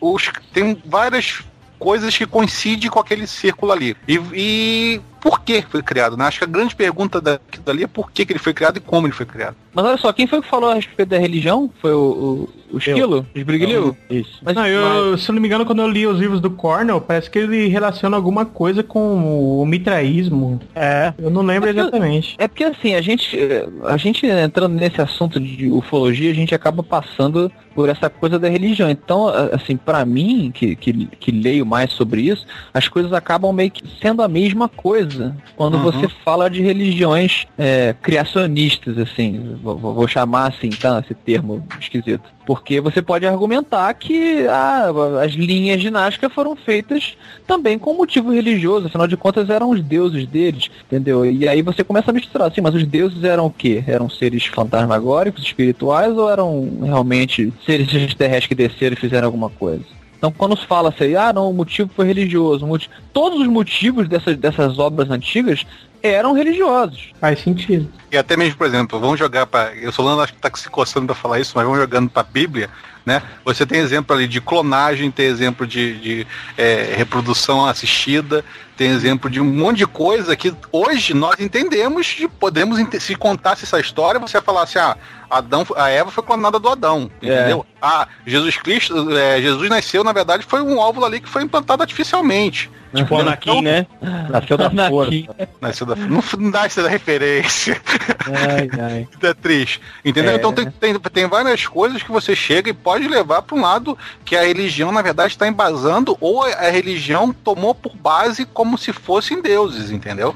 É, é- essa coisa, a gente tá sempre pontuando com essa coisa da, da, da conspiração. A gente tem gente que diz, e eu acho uma teoria até válida, que se a gente reparar, o assunto recorrente ele começa a ficar muito, muito presente. Essa coisa de dos extraterrestres que, que vieram aqui e tiveram um papel importante no nosso desenvolvimento, não sei o que, de uns anos pra cá, isso tem aparecido muito nos meios de entretenimento também. E tem gente que diz que isso faz parte do nosso processo de, de revelação Aceitação. de aceitação, de que isso estaria sendo cada vez mais plantado para essa ideia não ser tão absurda quando isso for mostrado pra gente. Não sei, né? Não sei se, se é isso ou se é somente o interesse, mas é interessante pensar. É interessante pensar também que, por exemplo, foi o Spielberg que mudou a cara dos alienígenas, né? Porque até o, até o ET, né? E o é, em Ele contatos que criou o. ET dócil, Não, né? É, e contatos imediatos, os alienistas vinham pra Terra pra foder com todo mundo. Acabou a história. É, foder não no sentido bíblico, né? Não, também no sentido bíblico, nos dois, entendeu? Vinha pra acabar com tudo. Tanto que você chega e tem lá na- o, o dia que a Terra parou, o original, não a regravação com o Keanu Reeves, pelo amor de Deus, os caras chegaram aqui no- na Terra pra dar um ultimato na Terra, entendeu? Quem ele decidiu não que chegar, segredo do abismo, né? ele decidiu não chegar e não, não dar esse ultimato, dar um tempo pra Terra se adaptar, porque se apaixonou pela Lourinha lá, Você entendeu? viu o chá de Xana legal, né? É, é, E os ele só falou, só não quero ir pro Rio de Janeiro que lá só tem travesti. Olha lá.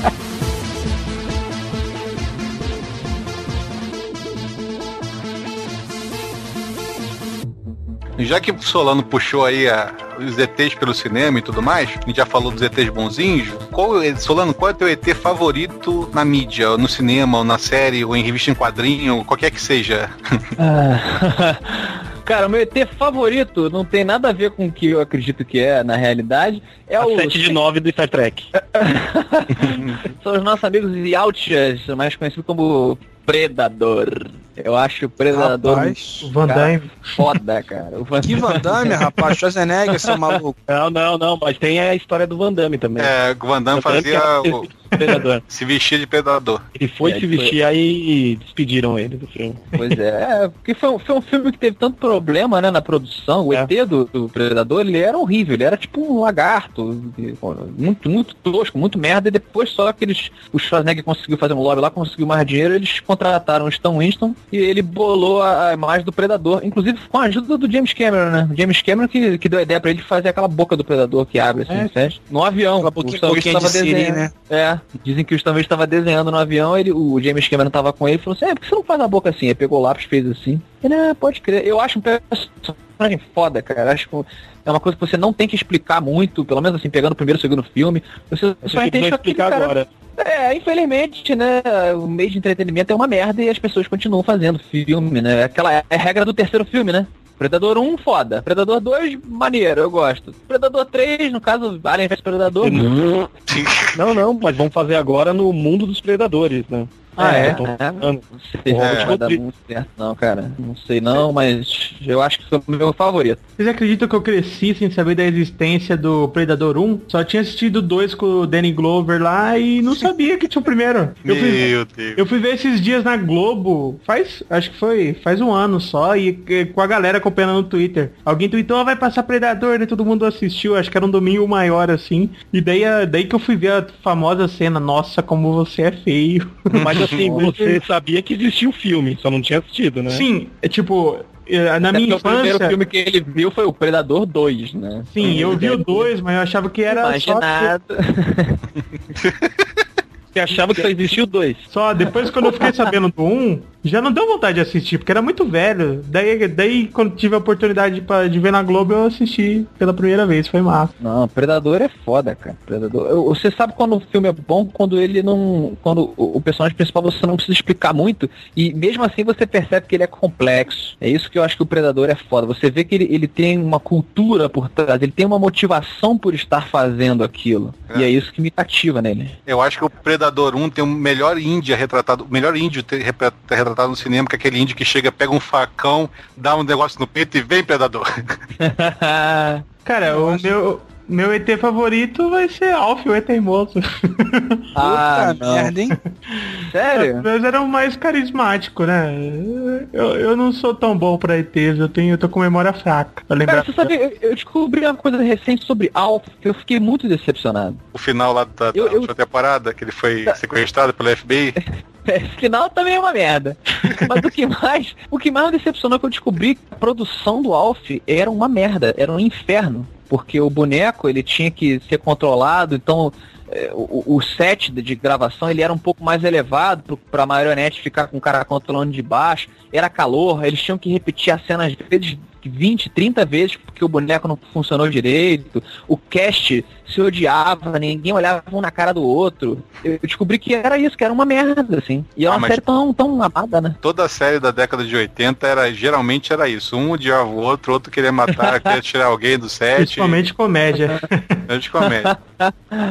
ai, ai. Cara, o meu ET favorito, mas de longe, longe, longe, é o Super-Homem. Rapaz, É. é. é uma coisa que a gente não pensa, né, cara? O super-homem como um ET, e na verdade ele é. Ele é, Eu, eu penso como ET. É um o super-herói que principal dele é, é- é essa ideia, né? Dele tá num mundo que não é dele, né? Uhum. Eu fui assistir uma palestra de ufologia alguns meses atrás, eu fui com a camisa do super-homem. É, mas acho que ninguém se deu conta da minha piadinha também. Foi uma piada tão recorrente que ninguém falou assim, "Ih, lá vem mais um. Mas você tem razão, o super-homem é esquecido, né? Que ele é um, um extraterrestre. E seria a principal ideia dele, né? Pois é, ainda brinca com essa coisa do extraterrestre igual, né? Existe uma, uma, uma discussão no meio científico, inclusive das pessoas que dizem que não existe extraterrestre, é, que afirmam que a probabilidade de extraterrestres serem humanoides é, é ridícula, né? É pequena. E o problema é que as pessoas que, que supostamente do governo aparecem dizendo, existe um projeto americano chamado, de um médico, chamado Projeto Disclosure, que ele reuniu é, mais de 100 testemunhas do governo, ex-funcionários, é, que dizem várias coisas sobre essa coisa de extraterrestre, não sei o que, então, já fizeram acordos dizendo que vão testemunhar perante o, o- o tribunal americano, se for necessário, não sei o que, depois vocês dão uma olhada. Mas uh, eles dizem isso, que olha, a gente não sabe por quê, os cientistas não sabem explicar, mas parece que existe uma, uma equação universal de que todos os seres sapientes É quatro- são humanoides. Evoluem pra uma forma humanoide, então. Exatamente. Não tem como a gente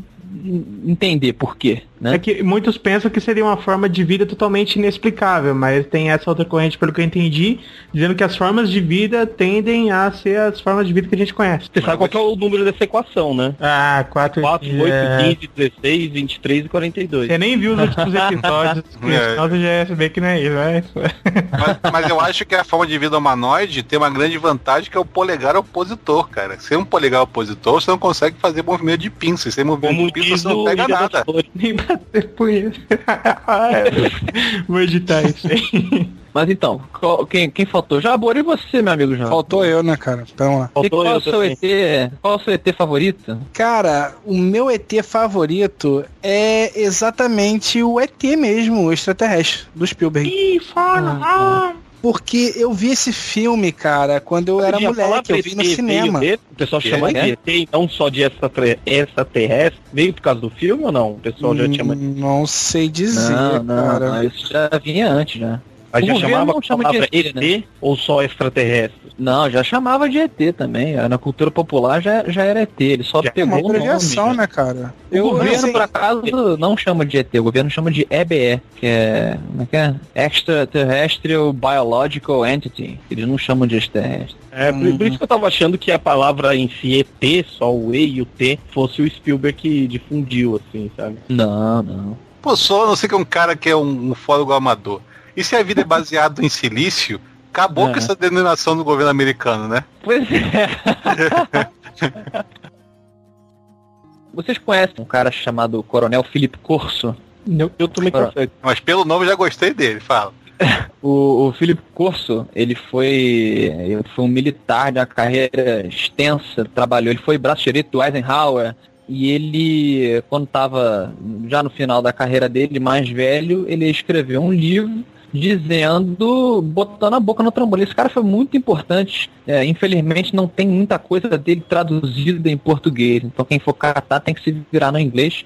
Tem muitas entrevistas dele na internet. E esse cara é tido como a maior testemunha é, direta de casos envolvendo o governo com extraterrestre, porque ele diz, primeiro pela, pela importância dele, ele era um cara muito importante que aparentemente não tinha razão para fazer isso, né, para se humilhar. E, e, no livro dele ele conta ele conta tudo, ele explica isso, que caiu o disco voador lá e que na época ele era responsável pelo departamento de engenharia reversa é, dos Estados Unidos, né? Cai um avião russo, manda pra ele, ele desmonta e aprende como remontar. E aí um dia criou-se um departamento novo em que o, o, o pessoal chegou pra ele e falou, olha, você vai ter que chefiar isso aqui, porque uma coisa nova aconteceu no mundo e você vai ser responsável por decifrar essa porra aqui, o seu departamento. E aí começava a passar coisa na mesa dele que ele fala, não, peraí, isso aqui não é, isso aqui não é da Terra, não. como é que isso aqui funciona, isso aqui. Então é muito interessante, quem quiser catar sobre esse cara, é, ele conta coisas assim, escalafobéticas, cara, coisas absurdas, e ele detalha no livro dele coisas que hoje em dia a gente usa, que ele afirma que foram aquela coisa que o Men in Black diz, né? Ah, a gente é fundado pelas patentes que a gente rouba do extraterrestre. O, o Philip Corso, ele já dizia isso no livro dele, na, na, na década de, de 80, acho que foi que ele lançou o livro.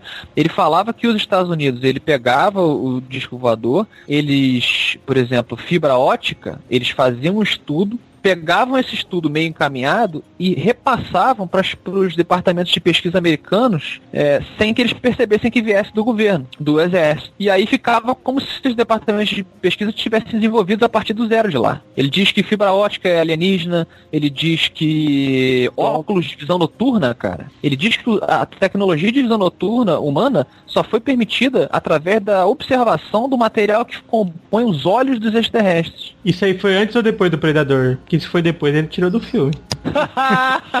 se foi depois, ele tirou do filme. E também tem aquela ligação, né, cara, com. Já que a gente tá falando aí de década de 40 aí, é, dos nazistas com os UFOs, né, cara? Que tanto eles fizeram aquele. É, Ixi, nazista tem com UFO, tem com capeta, tem. tem, mas eles fizeram protótipos de, de, de naves espaciais que lembram disco voadores, são idênticos aos disco voadores de hoje em dia. Se você ver a foto. É, deles não eram naves espaciais, né? É, mas supostamente talvez virasse, né? A teoria era chegar a isso, que é o Honeybull e o Dying Clock, né? Que parece um sino gigante. Uhum. Que é também é idêntico com o disco voador. Se você vê, você leva um susto, que é tipo, você vê uma coisa que você vê hoje no cinema, você vê na década de. durante a Segunda Guerra Mundial. Uhum. É, não, quando o homem começou a tomar conta do céu, ele começou a se dar conta que tinham outras pessoas lá, e, e nas guerras, tanto na primeira quanto na segunda, o, tem, você tem muito relatório disso, né? De um lado, ver o disco voador e achar que são protótipos de avião do outro lado. Né? Então eles começavam a tentar desenvolver e roubar, vamos descobrir que tecnologia é essa que os caras estão fazendo, e na verdade não era de ninguém, era de uma terceira pessoa, né? É, tanto que essas agências que fiscalizam ou são destinadas a, a pesquisar os UFOs, né? São os objetos voadores não identificados, mas realmente não identificados porque não são desse planeta, começaram a surgir depois da década de 40, ou seja, depois da Segunda Guerra Mundial. Uhum. Pois é. Então, o meu ET preferido é o Jerry do inimigo meu. Olha, bela escolha, hein? O que é, é um Drake, né? Que filme foda, né, cara? Ah, o Sem Cultura aqui não sabe o que você tá falando. É porque você é muito novinho. É. Um Dennis Quaid. O, é o alienígena que ficou grávido do Dennis É. Quaid, coitado. Cara, eu, eu nunca lembraria do Drake, cara. Pô, esse filme é, é sensacional, cara. Muito. Eu lembrei agora qual que é o meu alienígena preferido. Curti muito quando eu era criança. Goku, fala sério. Goku, tá de sacanagem Goku? falar que Goku é extraterrestre favorito, maluco. Porra, todo Porra, maluco. Estamos cara. falando ET de homem aqui, tu vem com Goku? Pô, tem de Goku, cara. Ele é Goku mesmo, é sério? Goku? É, Pô, o Saiyajin era doido pro Dragon Ball é quando era moleque. Goku que ele tá falando? Goku, É. Goku. desgraçado que traz um mangá pra falar de ET. Pô, os Saiyajins eram todos alienígenas, né? Alienígenas do mal, né? Iam em todos os. O Goku era um, um, Superman da vida, né? É, mesmo, é totalmente chupado do Superman. Eram bebês que eram mandados pra outros lugares aí pra colonizar e tal. Na verdade, o Goku foi fugindo quando explodiu o planeta Vegeta, né? Ah, só eu que sou fã dela. Meu Deus do céu, tá bom, gente. É, é. Caraca, hein? Tinha um rabo, cara. é, Virava o Ozaru. Aí, vou me empolgar aqui. Então, Ozaru pra todo mundo. Vamos continuar.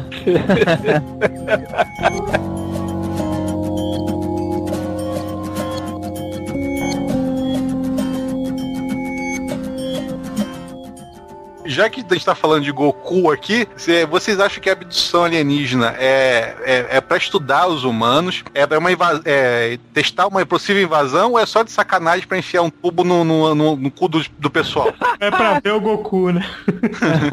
Cara, eu não sei, eu não acredito muito em abdução alienígena, não, sabia?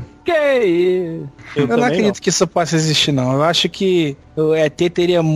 Se existem alienígenas, eles não. não. sei lá, não descobriram a gente ainda, tá? Ou então teriam coisa melhor a fazer. Ah, mas que nem a gente, nessas histórias que pegou alienígena pra estudar, por que eles não fariam o mesmo com a gente? Essa é a Mas história do, da... do Jabur ele acha que nem veio pra cá, né, Jabur? Pois é, eu acho que eles têm coisa mais interessante pra fazer, cara, entendeu? Eu, não, eu acho assim que existe vida lá fora. E você tá? acha que eles não têm a mesma fascinação do que a gente pra o que existe lá fora do... pelo universo? Não sei, Que cara. a humanidade tem uma, uma grande fascinação sobre isso, né? E... Mas já boa, deixa eu te fazer uma pergunta. Quem é você pra, di pra dizer? Ah. Eu sei que você é Michael, mais conhecido como Jabô. Com a sua opinião de merda. Mas, mas quem é você pra dizer o que que uma raça que não é humana tem como motivação? Você não pode, você não, você não tem como, você, eu, todo mundo do Pirata Cash aqui, a gente não tem como dizer, ah, eles teriam mais coisa pra fazer. A gente não sabe o que que eles fazem. Então não pode Eu falar que- nem que eles fazem também, né? Pois é, eu acho que é, é, é é aquela coisa que a gente falou no começo, é, é muito difícil, assim, o que você falou eu acho muito pertinente, tipo, ah, eu acho que pode existir raça alienígena, mas eles não tenham, acho que eles não, não têm a capacidade de, de alcançar a gente. Eu acho que isso- essa é uma teoria muito válida também, embora eu acredite que eles visitem, tá? Agora, eu acho que a, a partir do momento que você começa a tentar adivinhar o que que esses seres fariam a partir da sua consciência, Uhum. Entendeu? É como você tentar prever o comportamento de um urso a partir do que um ser humano faria. Você vai morrer. Né? O urso chegou pra você, você, porra, eu vou apontar a arma pra ele que ele vai ficar com medo. Não, o urso não sabe o que é arma, entendeu? Eu acho que é mais ou menos por aí. Dou um tiro no pé dele. Sim, mas aí dando tiro você já tá interferindo na, na realidade dele. Agora, você não pode apontar um Ah, símbolo entendi. pro urso não significa absolutamente nada, porque pra você significa. Pra nós humanos, talvez fazer abduzir as pessoas de um planetinha e ficar fazendo experiência, talvez não tenha muito sentido. Mas a gente não sabe a motivação desses, desses seres, se é que isso existe, tá? Não, eu também acho o seguinte, se, se a gente joga pro lado humano, se fosse nós que estivéssemos pesquisando vida em outro planeta, se a primeira coisa que o ser humano faria chegar a um planeta habitado seria sequestrar um pessoal para fazer experimento científico. É a mesma coisa que o cara chega e vai para uma vai numa floresta e pega o animal e faz o seca o animal, ou se não tenta não dissecar e fazer um exame para saber o que que é aquele animal. Ah, já não que- acontece de ficar pegando pedrinha lá em Marte? Vai saber Não, se lá mas em isso Marte... eles estão falando com o pensamento humano, né? Mas aí que tá, mas o pensamento humano é um pensamento científico. Se eu cara chegou aqui, ele tem um pensamento científico que o proporcionou a, a ele Ah, sair ah. do planeta dele. Entendeu? Sei. Então, é um pensamento de chegar e descobrir e, e explorar novas fronteiras. Entendeu? Será senão, que- Porque senão o cara ficava sentado no planetinha dele e falava assim, foda-se o resto do universo, eu quero ficar aqui comendo McDonald's. Mas isso aí cai na mesma coisa que o estimação? Solano falou, né? A gente Vocês tá prevendo um negócio com a forma do. Nossa forma de É, pensar. mas a única coisa que a gente pode fazer é isso, né? Senão, n- vamos terminar o papo, né? Essa coisa de, de abdução, até, por exemplo, vocês têm bicho de estimação? Vocês? Sim. Quem tem aí? Eu, tenho um. Eu No tenho, momento, eu tenho não, duas eu- cachorras. Vocês já castraram seus animais? Já. Pois Não, é, eu é acho uma processo- puta sacanagem. Pois é. Então, não entrando nesse assunto, um dia que a gente fizer um podcast sobre castração, a gente até discute. Mas o, o- o que eu acho é o seguinte. Quem já castrou animal vê que é um processo doloroso, é uma coisa escrota, né? E você tira o seu animal da sua casa, coloca ele na gaiolinha, leva ele pra um, pra um outro lugar. Um outro homem vem, põe ele pra dormir, ele acorda cheio de dor, Sem não saco. consegue se mexer direito, não consegue se mexer direito por causa da anestesia, sem saco. Ele tá, olha, olha para você, ou seja, ele associou você àquela dor, aquele processo todo. Quando ele acordar, ele não vai entender por que, que você fez aquilo com ele. Você não tem capacidade de explicar para ele, ou melhor, ele não tem capacidade de compreender por que, que você fez aquilo. Agora, era necessário, né? Às vezes prevendo uma doença. Agora, porque você fez porque você gostava dele, mesmo que ele não compreenda o que, que você está fazendo com ele. O princípio disso que a gente acabou de falar de Deus, né, cara? pode ser, é, pode ser o princípio, meus amigos, da abdução. A gente não sabe. Existem, existem várias teorias e, e- vários grupos de ajuda para o pessoal que diz que é abduzido, porque é- que a gente não sabe que é verdade. Tem gente que aceita, dizendo que ah, nós somos as mães do universo, estamos criando bebê pros cinzentinhos lá em cima e o cacete. E tem gente que fica puto, não, não quero essa merda, entendeu? E, e se muda Eu- e quer evitar. Eu acho que eu deveria ter fumado a mesma coisa que o Afonso fumou pra gravar esse podcast. Ah, cara. E também tem uma coisa que a gente nem chegou a mencionar, que agora que a Afonso chamou aí o grupo de negócio, é o pessoal que sofre implantes, né? Microimplantes de metal perto da nuca, Nossa. pescoço, braço, e são semelhantes em vários casos pelo mundo, entendeu? Então eu acho que é complicado você falar que ninguém Eu acho isso aí uma puta de uma. Que lorota. É, Não, você- lorota. Porque você pode ver que é, se catar tudo esse pessoal de implante, meu, sempre tem coisa que não bate, sempre tem coisa estranha. Você nunca chega a um final mesmo, que o negócio é de fora. Você pode ver, nunca pro- consegue É sempre provar nada. material terreno, não é? É, a- ou quando você começa a investigar muito, sabe? É, vai, vai ter alguma coisa que é furada. Nunca vai ter aquele negócio, ó, o negócio não vem da Terra, a gente nunca viu, não tem como tá ali. Se você, Mas, o- gente, todo mas pessoal que só. investiga nisso daí, você percebe que é furada. Mas olha só, Olha, eu, peraí. eu discordo, Eu respeito. também discordo também, respeitosamente. Porque opinião de merda. não é- não é só porque o material existe na Terra e não vai existir em outros mundos. É o pensamento Não é porque que a- também existe na Terra, tem que ser lá de fora, né? Eu acho mais fácil a pessoa enganar do que uma coisa alienígena. Ah, isso É. eu concordo com você, mas foi o que vocês falaram. É, um- é uma coisa que atrai muito maluco. É, então, é isso que eu falo, por isso que eu você falo. separar- Essa parte, essa parte de implante eu acho que é coisa de maluco mesmo, sabe? Hum, É os hum. caras pra aparecer. Eu não, Ah, isso eu não tá. acredito de jeito nenhum. Eu sei lá, cara, se fosse um caso ou outro isolado, mas tem muita gente. ah, mas isso não quer dizer nada. Isso aí de Tem muita, muita gente. gente querendo aparecer também, cara. Não, muita gente. A gente. Sim, mas aí olha só, isso.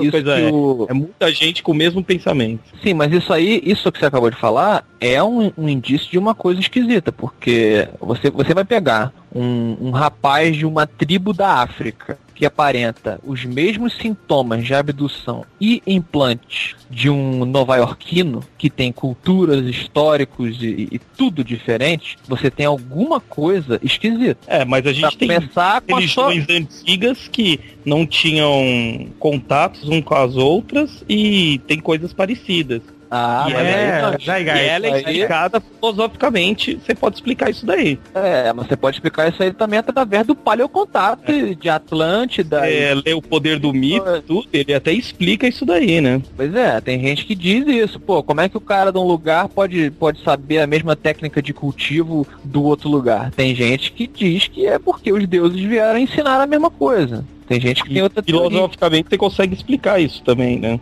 Você não Na precisa, verdade, a gente pode explicar tudo, né? É. você não precisa correr atrás de uma solução fora da Terra, dá pra você correr atrás de uma solução que tá na nossa cara aqui na Terra, fica até mais fácil de explicar, né? Nem sempre. Eu acho que nem sempre. Eu acho que você consegue sim, eu concordo com você, encontrar explicação para tudo, mas chega um ponto, principalmente em ufologia, que quando você começa a, a, investigar muito, quando você começa a ler muito, chega uma hora que você alcança um limite de explicação e de, e de razão para aquilo. E aí você, pô, peraí. O que, Não, é isso que eu tô falando, não. Porque a gente não tá achando razão que a gente já tem que pôr que é lá de fora. Ah, concordo. Isso aí 100%. Entendeu? Não, que eu acredito, é alienígena e tudo, mas assim, não é porque o negócio não é do jeito que eu tô, que eu acho certo, eu já ponho, então é lá de fora, é alienígena. Então, Solano, já que você é o nosso ufologista amador da, do Pirata Cash, Eu fui abduzido pelo Pirata Cast Foi abduzido? maneira, né? eu queria saber se você gostaria de ser abduzido. Achei que como?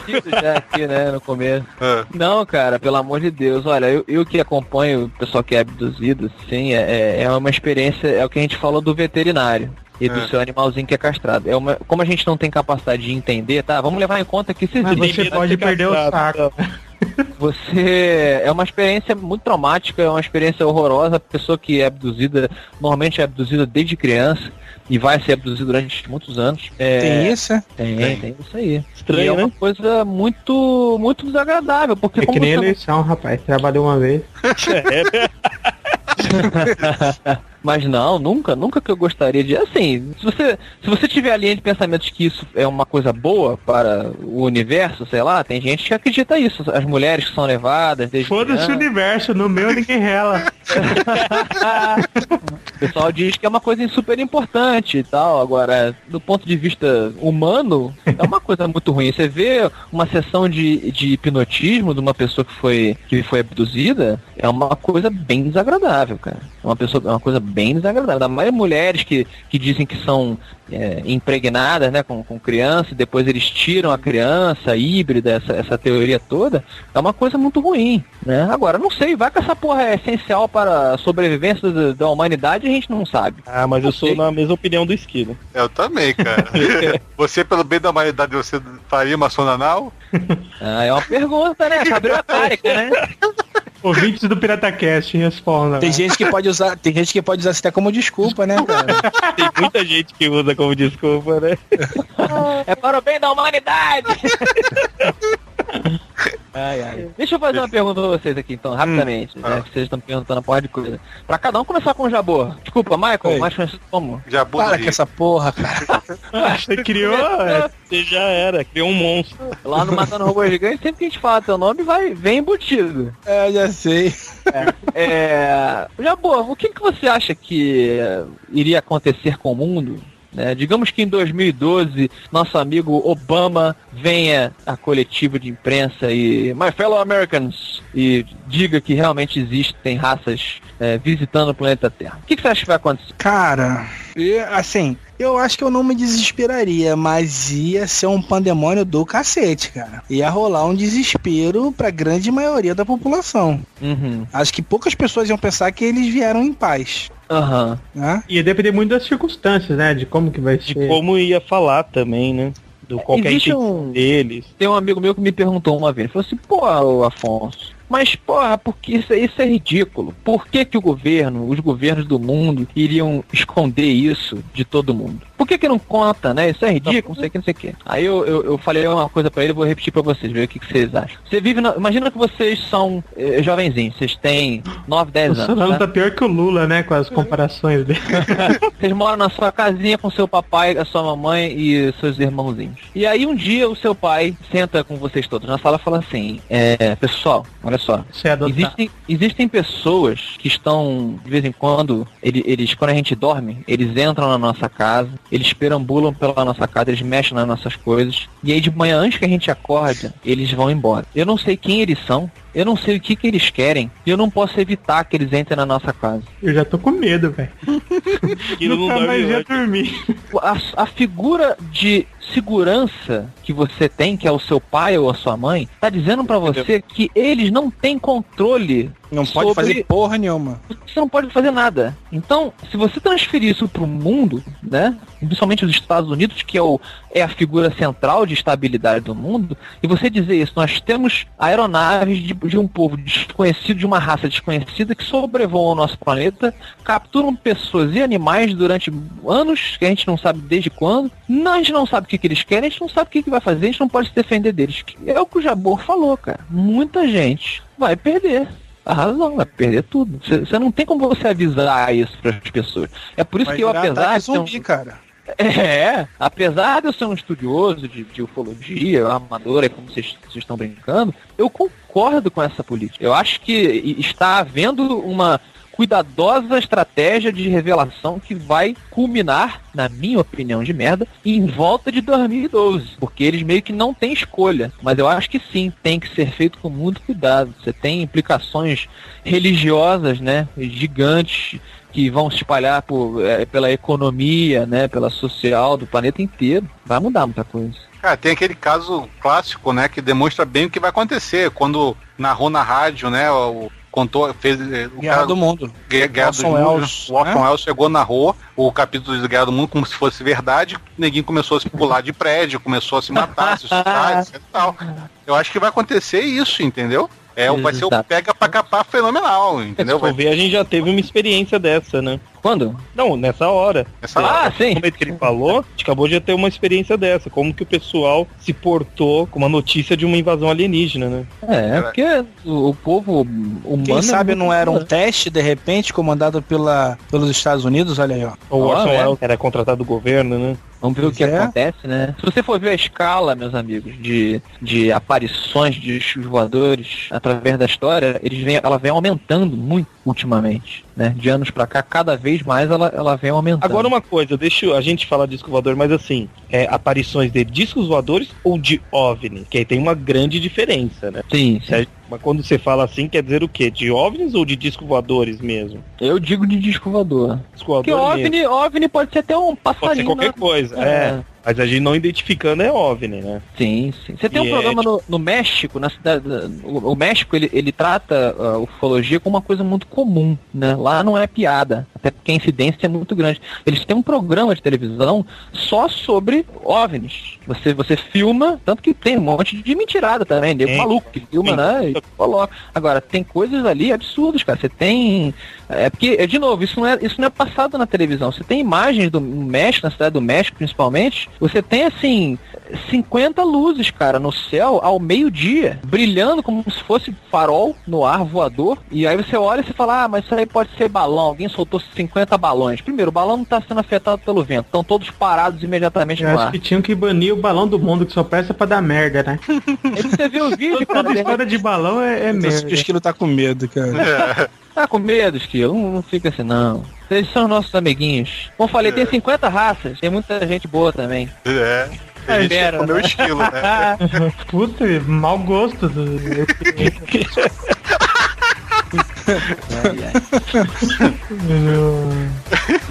Foi foda.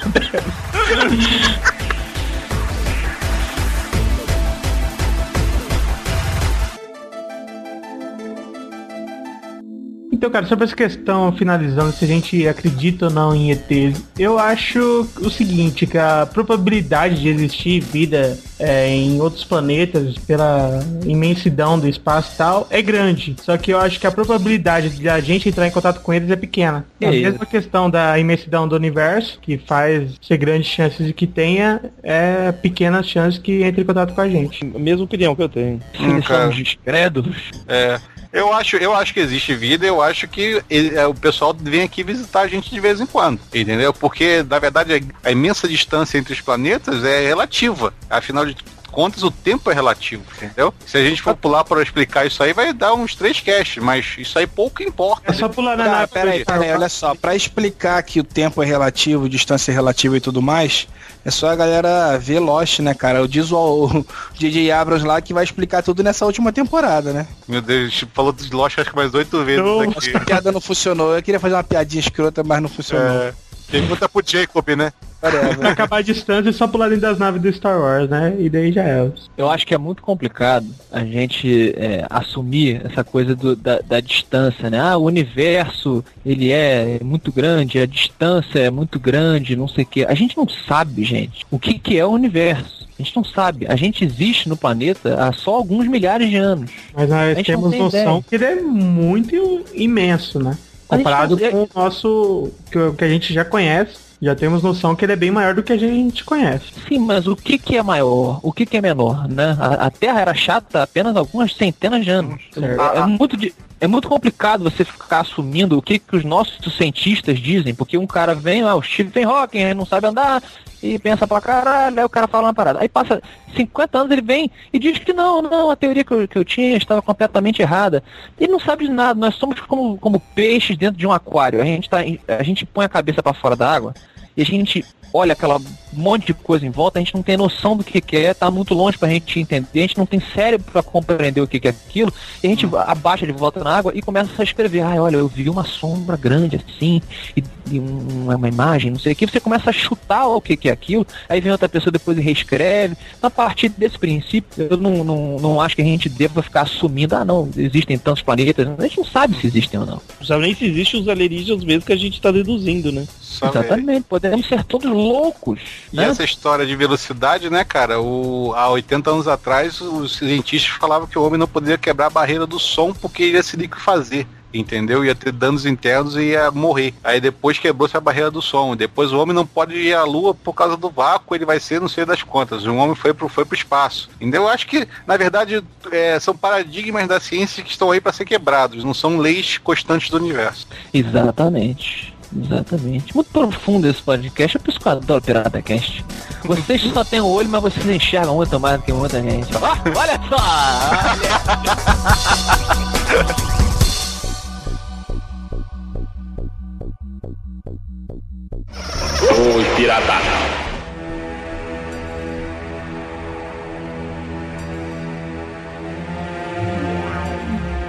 Então, pessoal, acho que fica legal se todo mundo que estiver ouvindo esse podcast, né, na verdade todo mundo não, não vai rolar, né, cara? Mas pelo menos uma grande parcela do pessoal que ouvir esse podcast, comentar aí, né, cara, o que que acha dessa coisa de ETs, se existem, se não existem, abdução, Experiências É. com satanás. é, se eles vierem, vão vir em paz, virão só pra escrotizar, né? Como diz o Azagal. Sei lá, o que, que vocês acham que vão rolar, né? Então, a galera pode aproveitar aí o campo de comentários desse post, do PirataCast 17, ou pode mandar e-mail também pro piratacast.gmail.com. Aí, aproveita e fale dos seus filmes preferidos, seriados. Teve bastante coisa que a gente não conseguiu falar aqui, mas vocês coloquem nos comentários que a gente termina no Papo Pirata, beleza? Exatamente, né? A galera ajudando a gente a construir a pauta do Papo Pirata aí. E vamos aproveitar também para agradecer, né, cara, nosso amigo aí, Afonso Solano, do Matando Robô Gigante, que Opa. contribuiu de forma excepcional para esse podcast, onde eu fiquei aqui só ouvindo, né? Quem sabe você, meu amigo Jabor, não é um reptiliano infiltrado aqui. Estava só ouvindo e catalogando. E, e uma Cara- coisa que geralmente os robôs gigantes são alienígenas, né? Várias vezes, né? Pois é, ou é. Na verdade, os robôs gigantes combatem alienígenas. Não, tem vários alienígenas que são robôs gigantes. O próprio Guerra Acho que o lance é você derrubar o robô alienígena, adquirir a tecnologia dele e construir o seu próprio robô alienígena. Aí você começa a inverter o jogo. Então é isso, galera. Como eu falei, comentem aí, ajudem a gente a construir a pauta do Papo Pirata. Valeu. Falou, galera! Telefone, minha cara. Vida longa e próspera. É. Deixa eu ver, o meu tchau vai ser em estilo predador.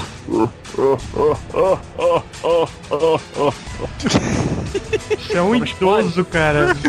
Ou um asmático fumante, né, cara? Pô, hoje que dia bom, velho. Isso aí é na hora que ele explode, rapaz. Bota aquela, aquela é, contagem regressiva lá, aquele relógio louco dele do Ben 10, né? Já, já vou pro-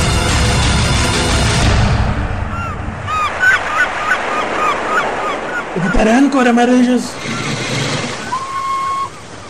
Já repara.